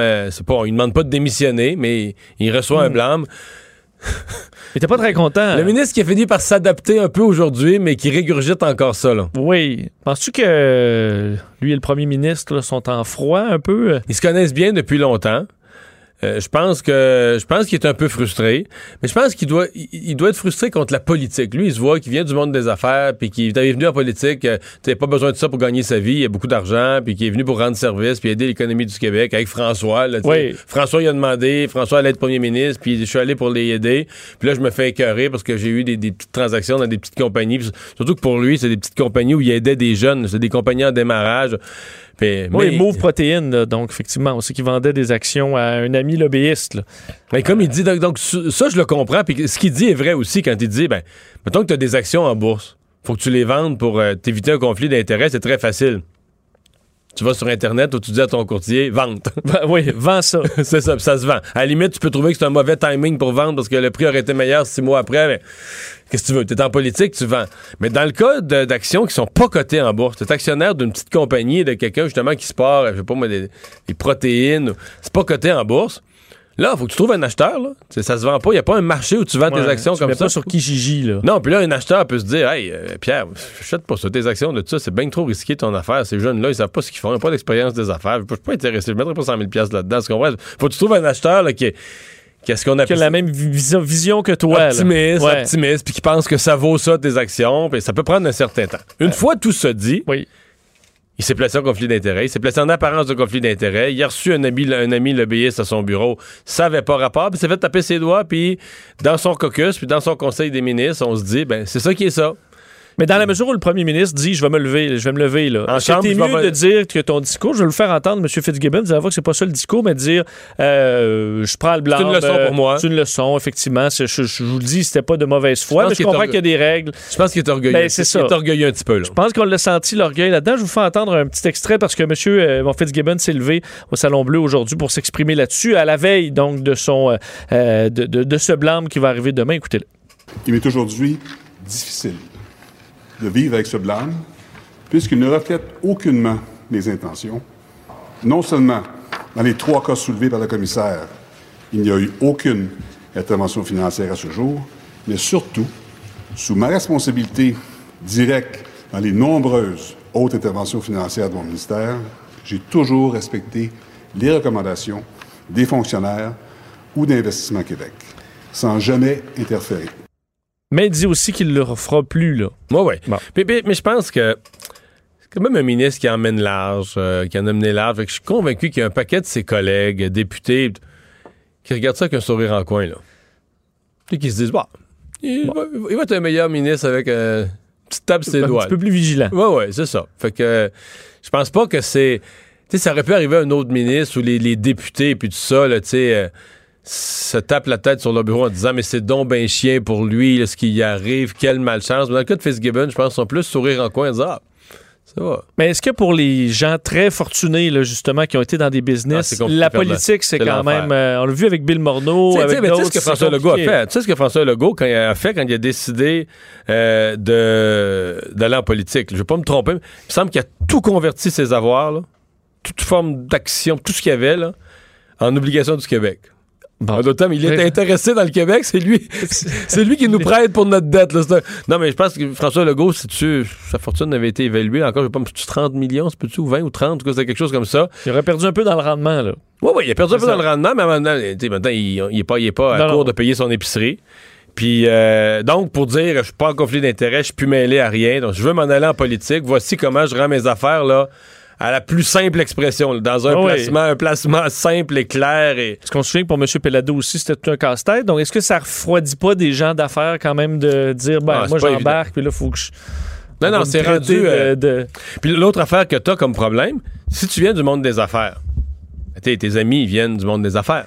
Si tu- Parce que c'est ça qui est un peu fou, c'est que si tu viens du monde syndical, tu te présentes en politique, mais tu dis, ah, moi j'ai fait là, des congrès syndicaux avec le président de la FTQ, c'est mon chum, le président de la CSN, c'est mon chum, j'ai tout connu, pis tout ça. C'est parfait. Tu vas souper avec eux au restaurant quand c'est permis. Non, mais tu comprends? Oui, oui. Il n'y a aucun. Mais t'es en affaires, là, t'es en conflit d'intérêt tout le temps parce que tes amis viennent du monde des affaires. Un, tu l'as connu à la chambre de commerce. L'autre, tu l'as connu parce que t'as fait une transaction avec lui il y a quelques années, vous êtes restés de chum. Les entreprises vont vouloir des subventions tôt ou tard. ou si tu revois ce monde-là, t'es vois dans un souper, t'es croises au centre belle au hockey, mais là, à chaque fois, t'es à, à la limite de te faire dire en conflit d'intérêt, puis tout ça. Fait que c'est sûr que pour bien des gens d'affaires, ce qui est même qui serait utile en politique, la tentation, c'est de dire, Hey, oublie ça, là. Je vais pas couper mes revenus par 10. Puis en plus, être à, à risque plus que n'importe qui de toujours être accusé, de toujours être en conflit d'intérêt.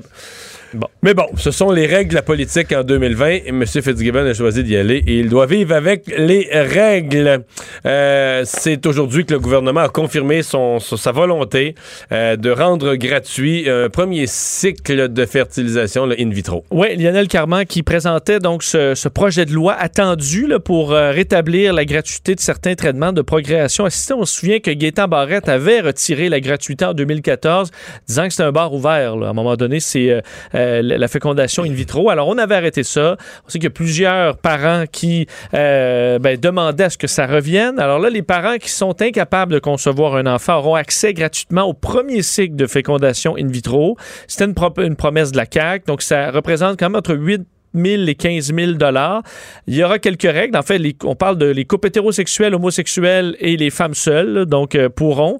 Mais il faudra donc avoir euh, au minimum 18 ans ou plus ou moins euh, en fait, euh, Une limite 18 ans à et 40. plus ou euh, et de moins de 41 ans. Donc, à un moment donné, il fallait mettre euh, un âge. On a décidé de mettre 41 ans. C'est ce qu'on retrouve dans euh, le projet de loi 73, donc piloté par Lionel Carman. Et on sait que déjà, les Québécois infertiles ont droit à un, un crédit d'impôt qui rembourse entre 20 et 80% selon le salaire. Ce sera conservé aussi. Alors, cette aide-là pourra aider pour les essais. Moi, les personnellement, je trouve que c'est une excellente mesure. J'ai jamais compris. Gaétan Barrette avait un diagnostic correct. Il avait mis le doigt sur un bobo. C'était un bar ouvert. Il y avait trop d'affaires. Mais, euh, un exemple de jeter le bébé avec l'eau du bain. L'ancien gouvernement met en place un programme. Tu penses que le gouvernement a mis des, paramètres insuffisants, un contrôle insuffisant? Je veux dire, mets les paravents qu'il faut, mets les contrôles qu'il faut, mais tout éliminer le programme. On avait l'impression que ça datait tout ça d'une guerre, là, que, Philippe Couillard était pas d'accord avec ça, puis c'était plus, on était plus dans une vengeance ou. Parce qu'on s'entend que dans sa vie, sa vie utile, l'être humain qui va naître de ça va payer en impôts pas mal plus que ça a coûté en vitro. Là. Oui, oui. Puis dans une société. Je veux dire, c'est- ça a même eu un impact, un impact. Quand ils ont enlevé ça, le, le taux de fertilité, le nombre d'enfants au Québec, la natalité a baissé. Déjà qu'on manque de natalité. Mais c'est donc, euh, c'était pas. Parce euh, que c'est un bon investissement. Ça été gouvernement. un, un excellent coup cette fois-là. Euh, L'identité des jeunes victimes de Wendake qui est révélée, ainsi que le, le lien avec le, le- le- présumé meurtrier. Oui, euh, Michael Chiquan, donc, est accusé d'avoir donné la mort à ses deux enfants. là, on peut maintenant le dire de 2 et 5 ans. Euh, Alex, Je pense que dans ans. le public, beaucoup de gens l'avaient compris. Oui. Mais c'est- on avait pas, ça, ça- ça ne pouvait pas être dit jusqu'à aujourd'hui. Mais il y avait eu donc ordonnance de non-publication là, par euh, la, comparution euh, de Chiquan par la Cour. Alors, on ne pouvait révéler l'identité, le lien là, donc du petit Olivier, 5 ans, et son frère Alex, euh, 2 ans. Euh, les enfants de l'homme de 30 ans. Il était de retour en cours aujourd'hui. Bref, comparution, en fait, c'était surtout pour aligner un peu les agendas là, parce que l'enquête est toujours en cours. C'est ce qu'on a confirmé. Alors, il sera de retour le 12 janvier prochain pour la, la divulgation de la preuve. Et on en a donc profité pour demander, en accord avec la famille des deux victimes, de lever cette ordonnance de non-publication. Je pense qu'on veut une tragédie anonyme. Je pense que ça, on, ne voulait plus ça du côté de la famille. Alors, euh, on se rappelons que la, veille de la découverte des corps, euh, Chiquan s'était rendu lui-même à la centrale de police du parc Victoria euh, pour, euh, bon, pour euh, révéler son crime. Et les policiers qui s'étaient présentés pour découvrir une scène horrible à Wendake, alors drame qui avait ébranlé tout le Québec. Et maintenant, on est ébranlé quand même de voir les photos de ces deux jeunes enf- enfants assassinés froidement. L'effet du sommeil sur la peur. Oui, euh, histoire quand même. euh, Est-ce que tout a un bon sommeil? Ouais, Quand même, non, ouais, pas pire. bon. Pas si pire, ouais. Euh, parce que on sait le. Moins, moins qu'à 20 ans, là, mettons. Ouais, c'est sûr. Ou à- même à 15 ou, Ouais, ou à enfant, c'est moins réparateur en vieillissant. Mais on le sait là, que on le savait déjà de plusieurs études. Le sommeil permet de consolider nos mémoires. là. Alors ceux qui étudient, par exemple, une bonne nuit de sommeil, le lendemain, les informations vont être gravées dans votre cerveau, euh, pas mal plus que juste à prendre euh, le jour même pour un examen, par exemple. Euh, alors ça, on le sait, que, ça le manque de sommeil interfère avec la mémoire. Ce qu'on voulait voir, c'est au niveau de la mémoire qui fait peur et qui gère, génère du stress et de l'anxiété. L'Université de Pittsburgh a fait un, ess- un- un essai que je trouve intéressant. 150 adultes dans un laboratoire du sommeil. Un tiers ont eu une nuit de sommeil complète. L'autre tiers n'a pas dormi de la nuit et l'autre tiers a dormi une nuit, une demi-nuit. Alors, à peu près l'équivalent de brisée. 3-4 heures. Vraiment brisé au milieu. Et le, le soir, on leur avait fait un test, Mario, où on te montre trois couleurs. Et à chaque fois qu'il y a une couleur, admettons que le bleu, tu reçois un choc électrique. Pas euh, trop non. fort, mais un choc électrique. Qu'à chaque, pour qu'à chaque fois que tu vois le bleu, tu viennes nerveux. Et à un moment donné, on enlève ça, l'électricité, puis là, on t'explique que c'est fini l'électricité, et là, que le bleu, c'est- ça, ça pas t'amène- grave. C'est pas grave. Mais tu restes nerveux. Mais évidemment, euh, le cerveau est quand même sur ses gardes. Et au lendemain matin, le lendemain après une nuit de sommeil complète, une demi-nuit ou pas de nuit pantoute, on a refait le même test avec des euh, bon, scans du cerveau pour voir si la, où, où la zone de la peur était euh, activée. Et ceux qui réagissaient vraiment plus fortement à la peur, c'est ceux qui avaient une demi-nuit. Alors, Ah ceux qui avaient une nuit de sommeil, le cerveau a re- refait son filage, disons, pour dire, ben, le bleu, ça représente pas un danger. Ceux qui n'avaient pas dormi, on se l'explique pas trop, mais peut-être plus de temps éveillé qui a permis de régler ça. Mais la demi-nuit, là, ça faisait pas. Les gens étaient nerveux au lever. La couleur bleue, ça, ça amenait encore de la peur chez eux. Alors, ça montre que quasiment dans des cas comme ça, la, la nuit brisée en deux, c'est ce qui est de plus dommageable et ce qui amène du stress et euh, de l'anxiété chez les personnes qui sont, qui sont nerveuses. Je veux pas dire aux, des, aux personnes stressées de pas dormir de la nuit que c'est mieux. Ça, on se l'explique un peu moins. Mais ce qu'on voit, c'est que une bonne nuit de sommeil, ça permet d'éliminer les pensées stressantes. Inutilement stressantes. Ou euh, épeurantes du cerveau. Alors, euh, ben, dormez bien. Merci Vincent. Mario Dumont, un vent d'air frais. Pas étonnant que la politique soit sa deuxième nature. Vous écoutez Mario Dumont et Vincent Dessureau. Vous avez peut-être vu ce matin cette manchette dans le journal. Le, le bon, le vaccin s'en vient, semble-t-il, peut-être de même de plus qu'un fabricant, des vaccins. Euh, et l'étape suivante, c'est que lorsque des doses sont disponibles, elles puissent être administrées. Ce qui soulève deux grandes questions. La première, c'est dans quel ordre des groupes de population, ce sera pas, euh, sera pas tiré au sort, dans quel ordre des groupes de population vont recevoir le vaccin. Et ensuite, mais la mécanique de tout ça, surtout que là, c'est, il semble que c'est une dose et un rappel, donc deux doses de vaccin à donner. Comment on va organiser la logistique de tout ça? Le docteur Gaston Desserre, médecin d'épidémiologiste à l'INSPQ, est avec nous. Bonjour. Bonjour. Euh, c'est quoi le plus proche qu'on ait vécu au Québec d'une campagne de vaccination massive et, rapide?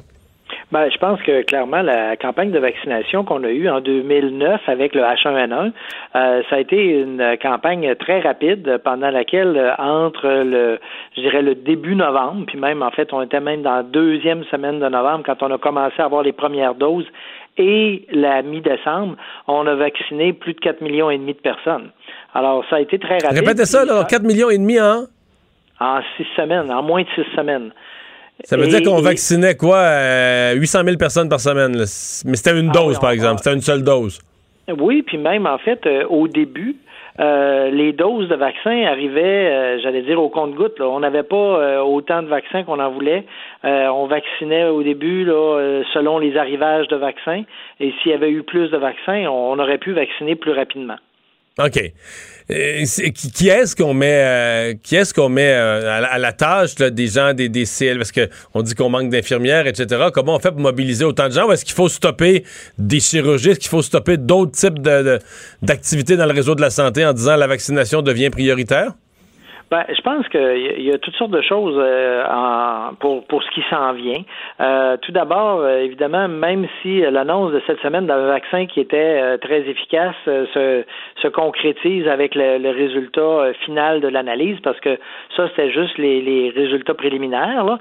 Mais si ça se confirme, puis que le vaccin devient, je dirais, autorisé pour sa mise en marché d'ici la fin de l'année, ben le Canada va recevoir un certain nombre de doses, mais on n'aura pas euh, énormément de doses en commençant. Donc, euh, je pense que actuellement, le, le vrai goulot d'étranglement, c'est pas la capacité à administrer le vaccin autant que le nombre de doses qui va être disponible.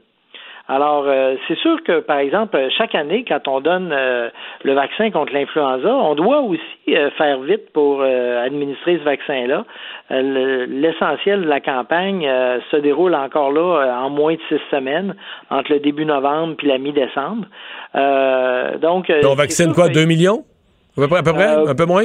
Un, million et demi, un million et demi? à peu près, oui. OK en six semaines. Euh, on utilise plus le réseau des pharmacies. Est-ce qu'on pourrait utiliser les pharmacies dans le cas du, du vaccin de la COVID?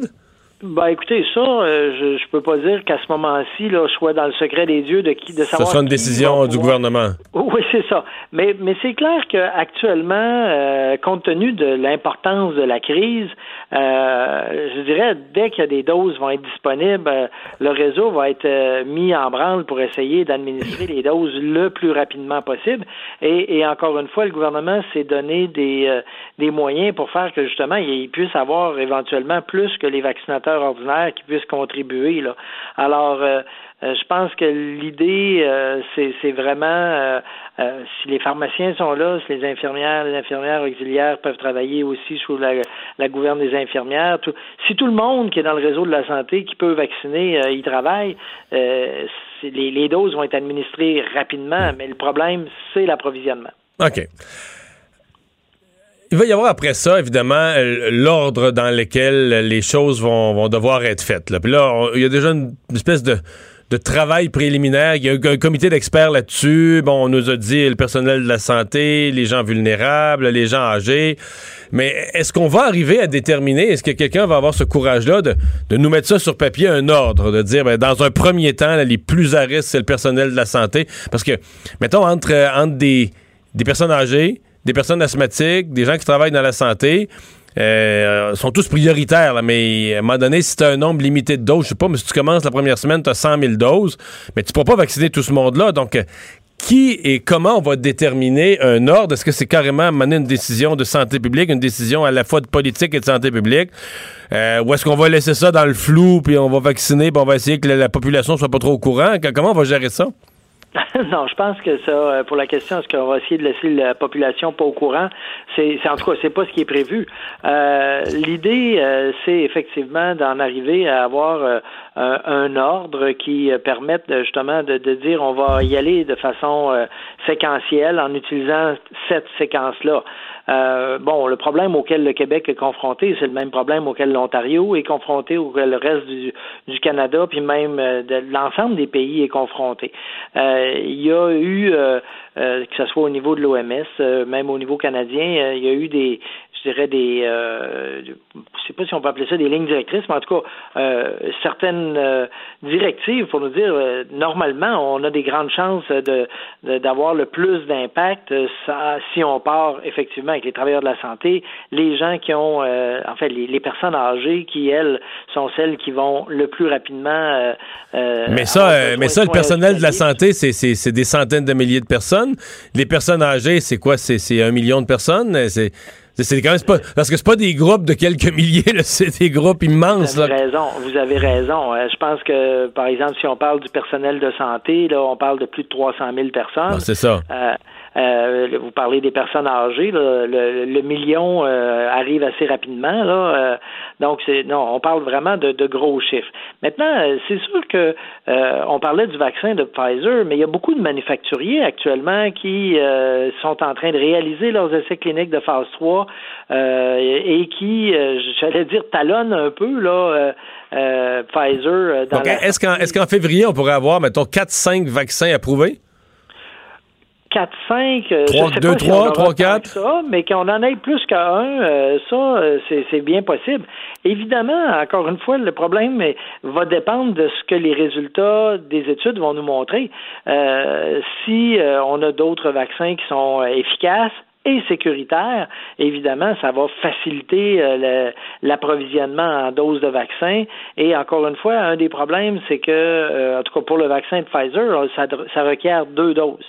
Euh, donc, euh, c'est pas juste une dose comme on avait pour le vaccin euh, H1N1 en 2009, mais c'est vraiment deux doses à euh, normalement trois quatre semaines d'intervalle.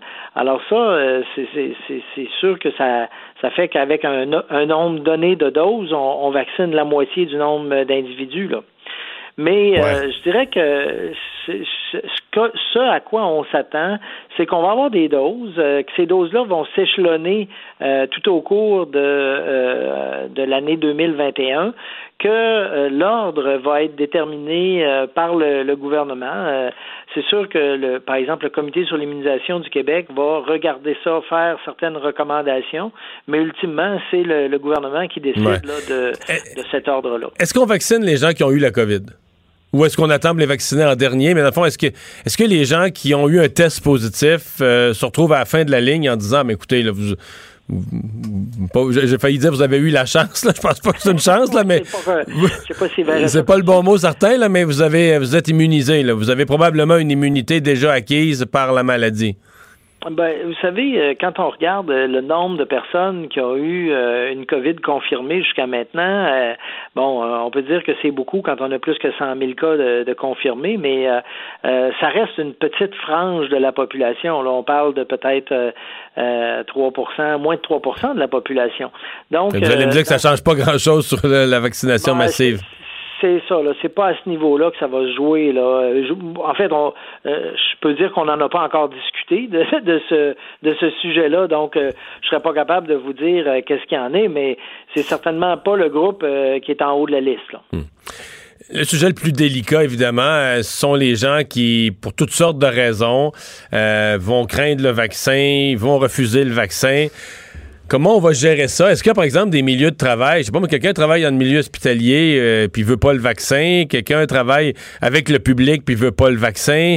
Euh, est-ce que des employeurs pourraient l'obliger? Est-ce que, par exemple, des, salles de cinéma ou des, des, des organisations comme celle-là pourraient dire, ben nous, on demande une si tu veux venir, on, rouvre les salles de cinéma, mais euh, moi, si tu veux venir dans mon cinéma, faut que, faut que, faut que tu présentes ta carte, ta carte comme quoi tu as été vacciné, parce que non, mais pour vrai, le, virus va avoir tellement écœuré la population, gâché la vie pendant, je sais pas, mais 15 mois, 16 mois, 17 mois.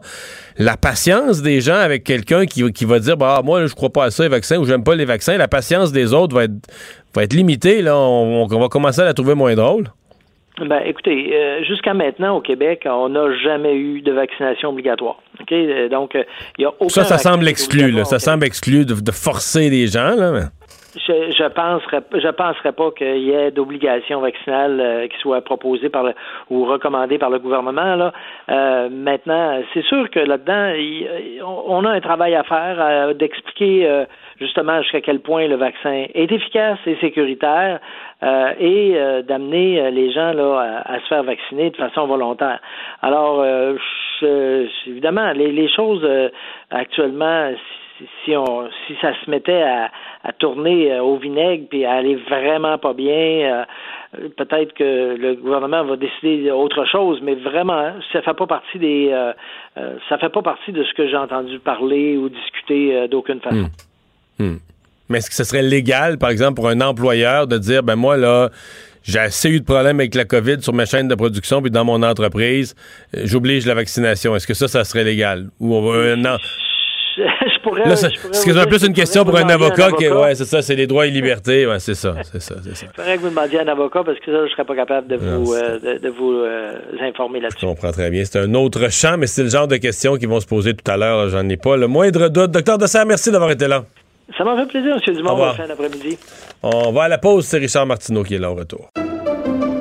Pendant que votre attention est centrée sur cette voix qui vous parle ici, ou encore là, tout près ici, très loin là-bas, ou même très, très loin, Celle de Desjardins Entreprises est centrée sur plus de 400 000 entreprises partout autour de vous. Depuis plus de 120 ans, nos équipes dédiées accompagnent les entrepreneurs d'ici à chaque étape pour qu'ils puissent rester centrés sur ce qui compte la croissance de leur entreprise.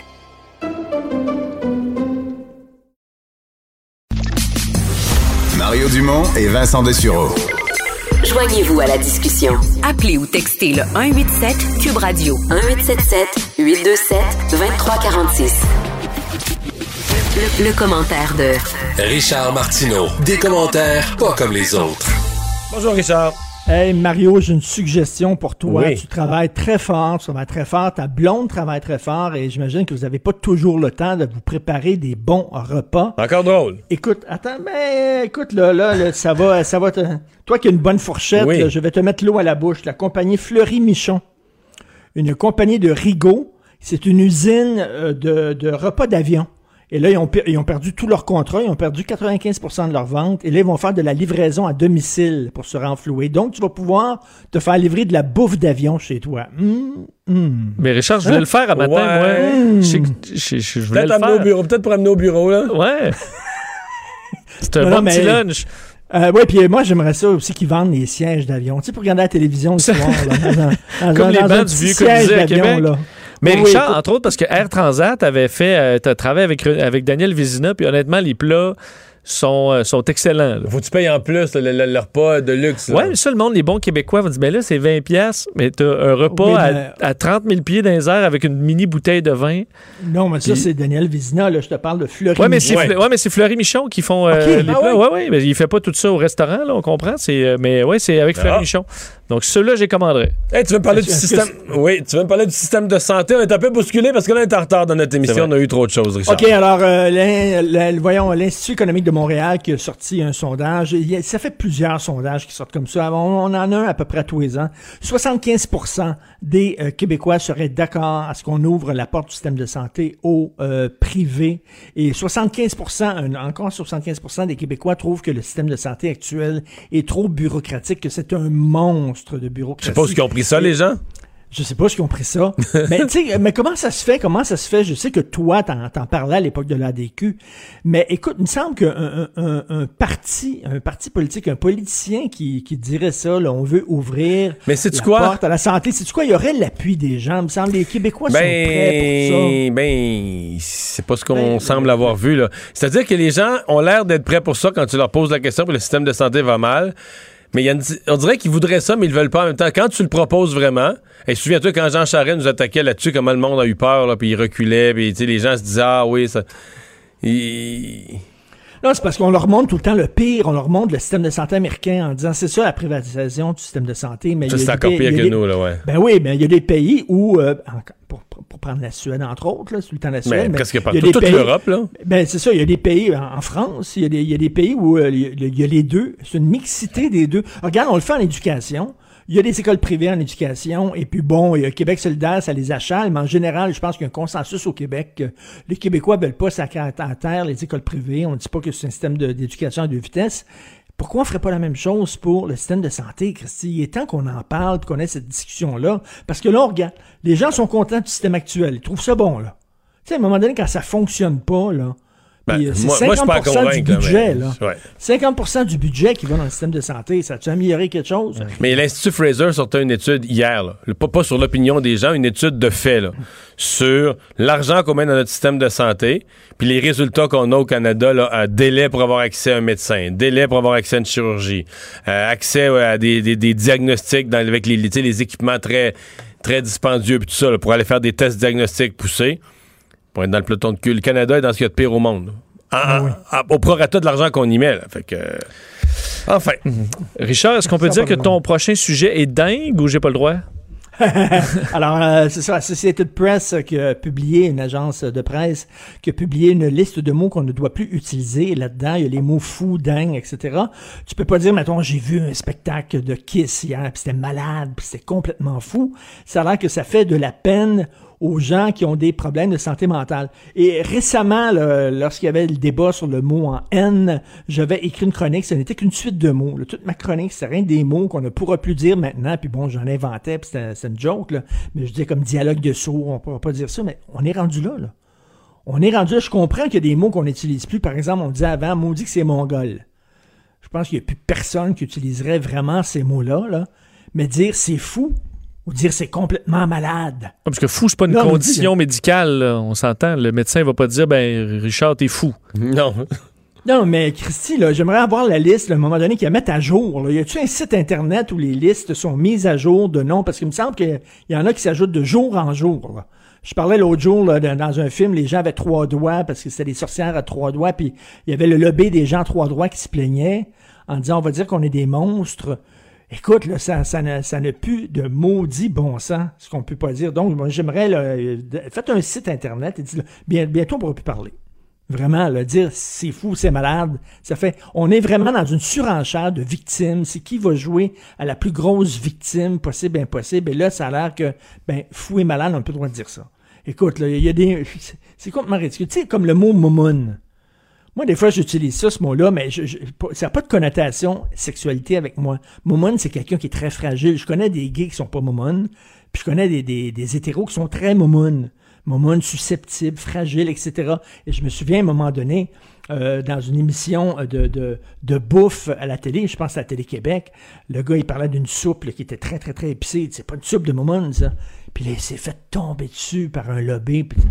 C'est tabarnouche. Dites-nous, là, tous les jours, il faudrait qu'il y ait comme un point de presse, comme Horacio Arruda, mais ça serait quelqu'un... Les mots qu'on peut plus dire. La lexicologie, là, en disant, on a parlé avec notre équipe, et puis voici les mots aujourd'hui que vous ne pouvez plus employer. C'est bon, ça. Et c'est qui m'amène à mon troisième Eh, sujet. oui, vas-y, vas-y. Et c'est- connexe à ta, ta chronique d'aujourd'hui. C'est qu'à un moment donné, avec toutes ces affaires-là ridicules comme ça, là, parce qu'il y en a maintenant tous les jours, là, des affaires de rectitude politique. On en parlait hier avec la petite vie, puis avec euh, les capsules qu'on voulait envoyer dans les écoles, euh, disant que les Blancs étaient privilégiés. Tout ça, c'est tous les jours maintenant. À un moment donné, il va y avoir un Christy de backlash puis il va y avoir une montée de l'extrême droite. Et comme tu disais, toi, euh, les médias sont tellement biaisés aux États-Unis, tellement biaisés à gauche qu'à un moment donné, ça crée une demande pour un Donald Trump. Stephen Harper disait la même chose dans son livre qu'il avait publié il y a quelque temps en disant, ben, si vous voulez vous protéger du populisme, il va falloir que les médias s'intéressent au peuple. Parce que si les médias ne parlent pas au peuple, dans les mots du peuple, de choses qui intéressent le peuple, à un moment donné, ça va, ça va su- ressurgir. Puis il va avoir les gens de la gauche là, à se ridiculiser comme ça, puis à tomber ses nerfs de tout le monde avec leurs, euh, leurs ordres et leurs commandements. Les gens vont s'écœurer, puis tu vas avoir un Christy de virage à droite. Là. À un moment c'est dangereux, puis il va falloir qu'ils allument les gens de la gauche. En disant il va falloir qu'il se calme un peu là. Sinon Mais les gens vont en avoir cul. Tu sais, l'expression woke, là. Mais dans 80% du territoire du Québec, pour 90% de la population, là, on sait pas de quoi on parle. là. On sait pas que ça existe, ça. Sais, c'est comme à Montréal, là, le monde vient à la mode, le monde vient à la mode, ils changent. Tu sais, dans les grandes villes partout, là, on change ce qu'on mange. Mais les gens qui travaillent dans les médias, pour l'essentiel, sont dans cette culture-là, là, de la mode du moment, de ci, de ça. Ah, ça, on mange plus ça, là, maintenant, c'est ça, c'est d'autres choses. Tout ce qui est à la mode. Mais je veux dire, euh, Mais sauf que sauf que le, sauf le que reste même- du monde, le reste du monde les suit pas, là. Mais je comprends, le reste du monde ne les suit Ils pas. sauf que quand dehors même- des- c'est comme Ouais, mais sauf que quand même, ça, ça a un impact, là, ces Ah ben idées-là. oui, je comprends. Ces idées-là ont un impact. Quand tu dis, là, il va y avoir des capsules dans les écoles. Mais ce que je te dis, c'est que c'est là que, la- c'est là que le fossé se creuse. Là. Ben oui. Qu'à un moment donné, euh, les gens qui regardent ça de chez eux ont l'impression que les médias sont, sont dans leur monde. Là. Ça a l'air- ils ont Ben l'air d'avoir du fun parles- entre eux, puis ils nous parlent, ils nous parlent, ils nous parlent plus. Exactement. Puis les gens vont être écœurés qu'on leur enfonce dans la gorge des idées qui leur paraissent complètement loufoques et qu'on leur demande de changer en disant, ben soudainement, il y a- les hommes et femmes, ça n'existe plus, ça. Ça va être euh, sexe 1, sexe 2, mettons, ou quelque chose comme ça. Les gens disent, ben ouais, non, ça n'a pas de sens. Hey, Mr. Richard, à demain. À demain, ben. Le, le commentaire de Emmanuel Latraverse. Des analyses politiques pas comme les autres. Bonjour, Emmanuel. Bonjour. Et des éclosions ici et là dans les CHSLD euh, qui nous rappellent le printemps dernier, qu'on le veuille ou non. Oui, parce que c'est des éclosions où on n'a pas quelques cas, mais qu'on a vraiment une explosion là, des cas. Il y a quand même euh, euh, 11 là, résidences pour euh, pour personnes âgées là où euh, on a frôlé de perdre le contrôle. Le cas de Saint-Eusèbe près de Joliette est le, est le dernier. Et moi, je suis pas du genre à dire on va rejouer dans le même film qu'au printemps dernier, mais je pense qu'il y a des questions qui se posent. Ce qui m'a surpris au- aujourd'hui, la santé publique de Montréal, tu sais, faisait un, point de presse, c'est la, la PDG du CIUS du Centre-Sud. Donc ça, c'est 19 000 employés de la santé, là. Ça, c'est énorme, là. Elle s'est fait poser la question et elle expliquait que elle, depuis le, depuis le début de la deuxième vague, on n'a pas, euh, on n'a pas fait un transfert d'employés d'un CHSLD à l'autre. On a réussi à pas faire un transfert d'employés d'une zone rouge ou chaude à une zone froide ou bleue. Alors, moi, j'écoutais ça, puis je me dis, mon Dieu, c'est à Montréal où il y a quand même énormément de cas, là. On est capable d'arriver à respecter ces règles fondamentales pour la protection des aînés en CHSLD. Pourquoi on n'est pas capable de le faire ailleurs? Je pense que le jour où le gouvernement va avoir une réponse à cette question-là, il va avoir une réponse aux problèmes qui se posent en ce moment. Parce que c'est pas, de toute évidence, ce n'est pas impossible.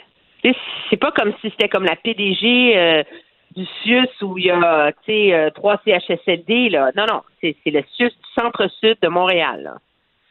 Mais si eux, ils sont capables d'y arriver, pourquoi est-ce qu'ailleurs, on ne respecte pas les règles? Et c'est là que, de toute évidence, il y a un problème de gestion des ressources humaines, là. Parce que ça revient à ça.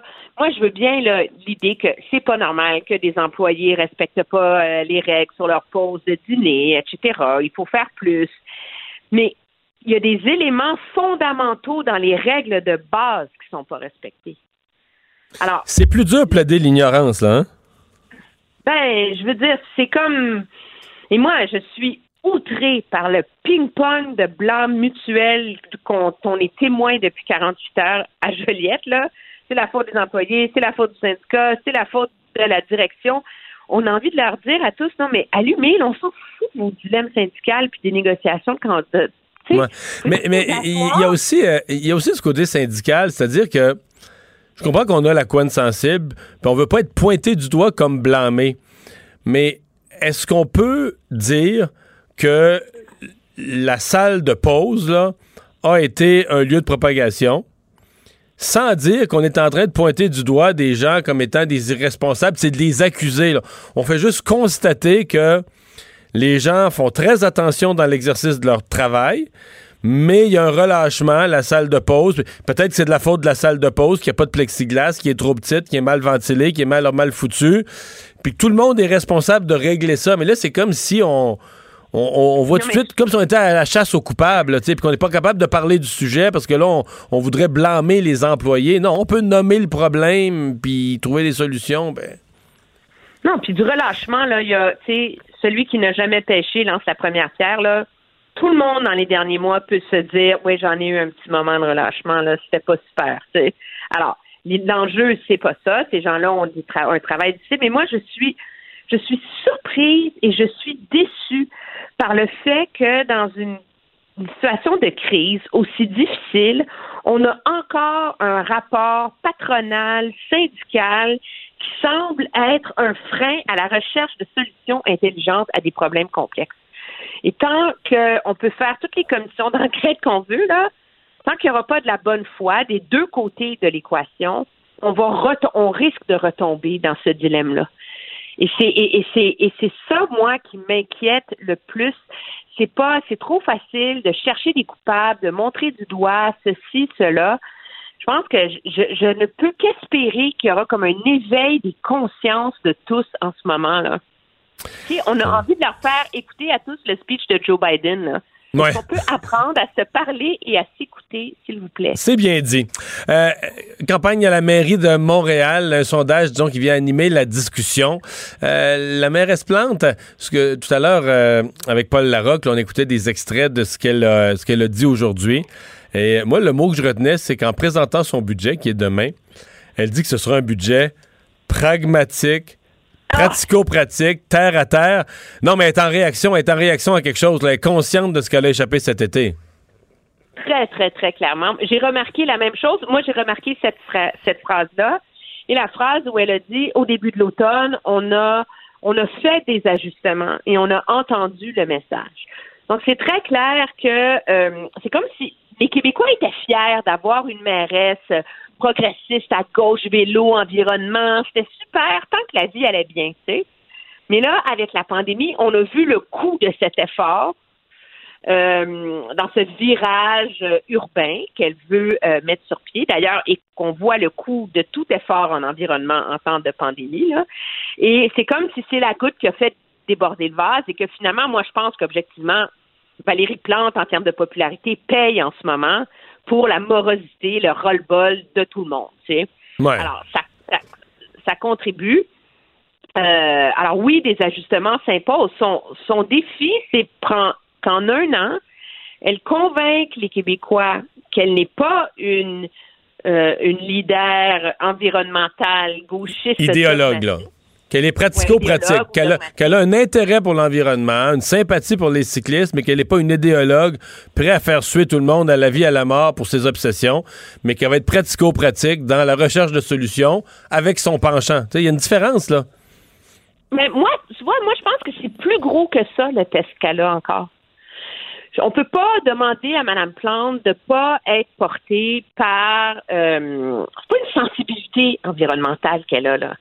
C'est une cause à laquelle elle croit fermement qu'il faut que les villes et les grandes villes prennent le virage vert et mettre en place les changements majeurs qui s'imposent pour y arriver. Le défi, c'est comment tu arrives à faire ça sans te mettre à dos une partie de la population. Et le risque qu'elle a, c'est qu'il y a un schisme à Montréal entre les gens du centre qui habitent vraiment exclusivement dans leur petit quartier. Les enfants vont à l'école à côté. Ils adorent la piste cyclable sur Saint-Denis parce que c'est le fun les fins de semaine, sur Christophe Colomb aussi, les petits marchés, le petit parc. Et les autres qui habitent dans les dans les dans les secteurs excentrés de la ville. Il faut que tu embarques ces citoyens-là. Et c'est comme si les défis auxquels elle est confrontée, Mme Plante, à Montréal, sur des enjeux très terre-à-terre, sont les mêmes défis de tout le mouvement de gauche progressiste environnementale. C'est comment tu fais pour qui est concentré dans les centres des villes un peu partout. merci beaucoup, Emmanuel.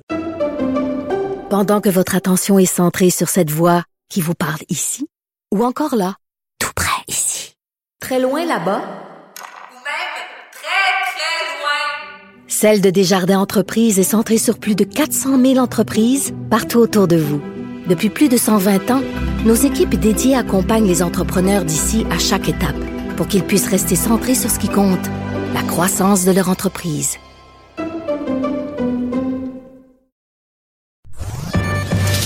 Le remède à la désinformation. Mario Dumont et Vincent Dessureau. Cube Radio.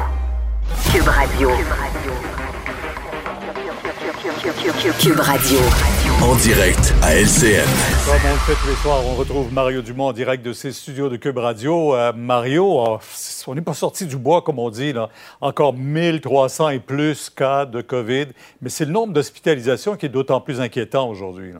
Oui, c'est tout ce qu'on voulait, euh, tout ce qu'on voulait pas, en fait. Éviter, en même temps, on regarde autour de nous, dans l'Ouest canadien, là, on est dans des flambées de cas aux États-Unis, en Europe. Donc, si on compare la situation du Québec, ça dépend toujours à quoi on la, compare. Si on la compare avec les autres présentement, on était pire que les autres avant, mais c'est plus le cas. On est plus malgré tout sous contrôle que les autres. Mais évidemment, nous, notre tendance, c'est qu'on compare notre situation avec nos espoirs nos rêves euh, qui devaient être le 23 décembre, on commence à relâcher un peu. Euh, pour les fêtes, on nous donne un peu plus de liberté, les possibilités de se réunir. Et là, quand on voit le nombre de corps partir à la hausse, dans certaines régions, au Saguenay-Lac-Saint-Jean, c'est purement épouvantable, l'état de situation là-bas. Mm-hmm. euh, bon, quand on regarde ça aller, là, on se demande vraiment comment on va pouvoir, euh, dans des délais, le, temps passe, on est rendu au 11 novembre, comment on va pouvoir, le 23 novembre ou même en décembre, nous donner la liberté qui était espérée? Le gouvernement semble, pour ce qui est de Noël, on semble vraiment déterminé à permettre certains rassemblements. Mais ça pourrait être très, très, très, oui, ça pourrait être très, très, très limité si les choses continuent comme, comme c'est là.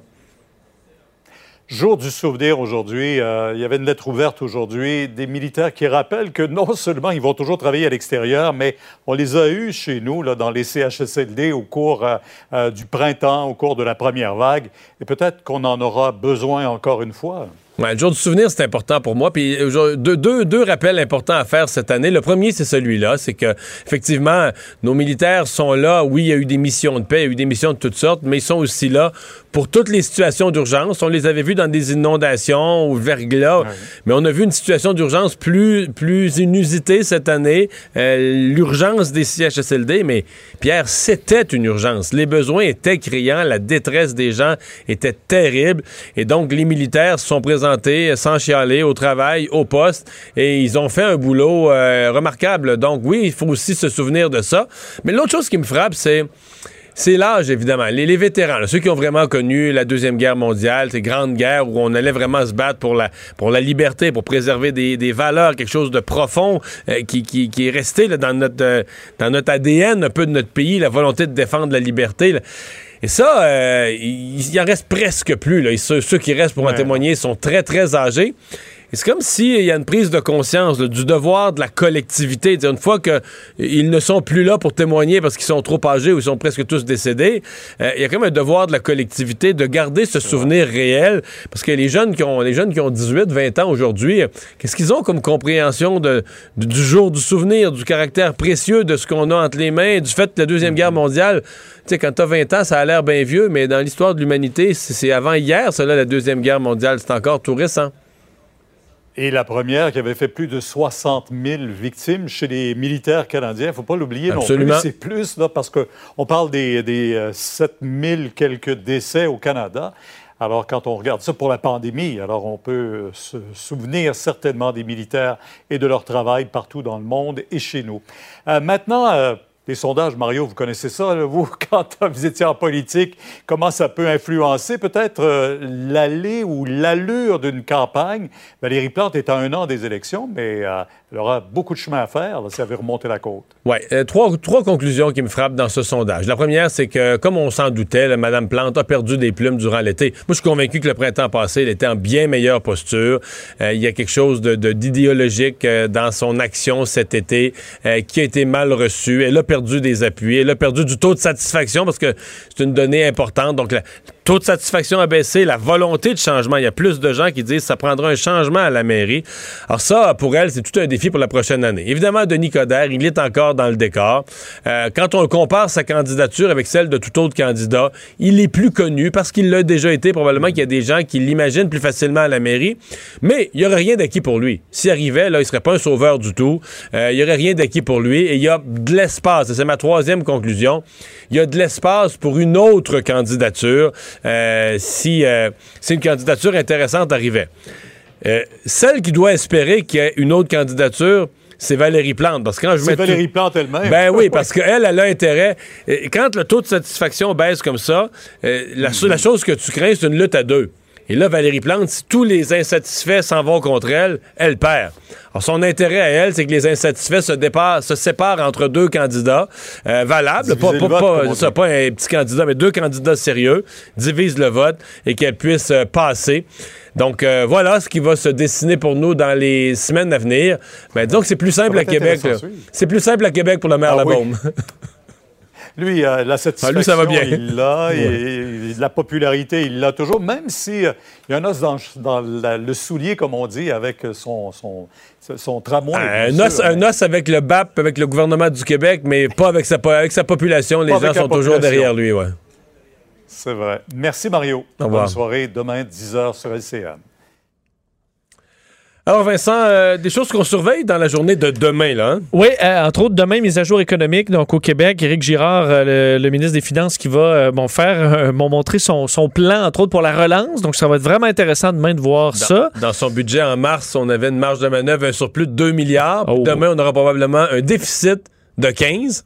Ça nous donne une idée, ça nous donne une idée de. Oui, on pourra donc voir ça plus en détail. Et qu'est-ce qu'on vise hein, comme euh, sortie euh, et, comme façon de repartir l'économie? Alors, manquez pas ça demain.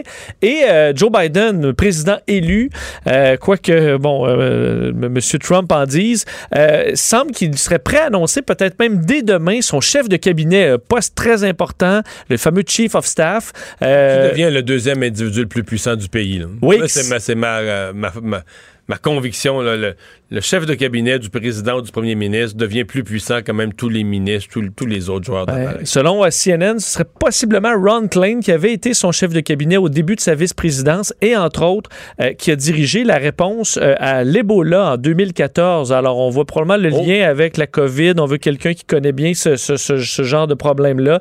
le reste, le cabinet serait plus en début décembre. Alors, on va retarder les annonces, mais pour le chef de cabinet, on le saura peut-être demain à suivre. Merci Vincent, merci à vous d'avoir été là. On se donne rendez-vous demain 15h30. Cube Radio.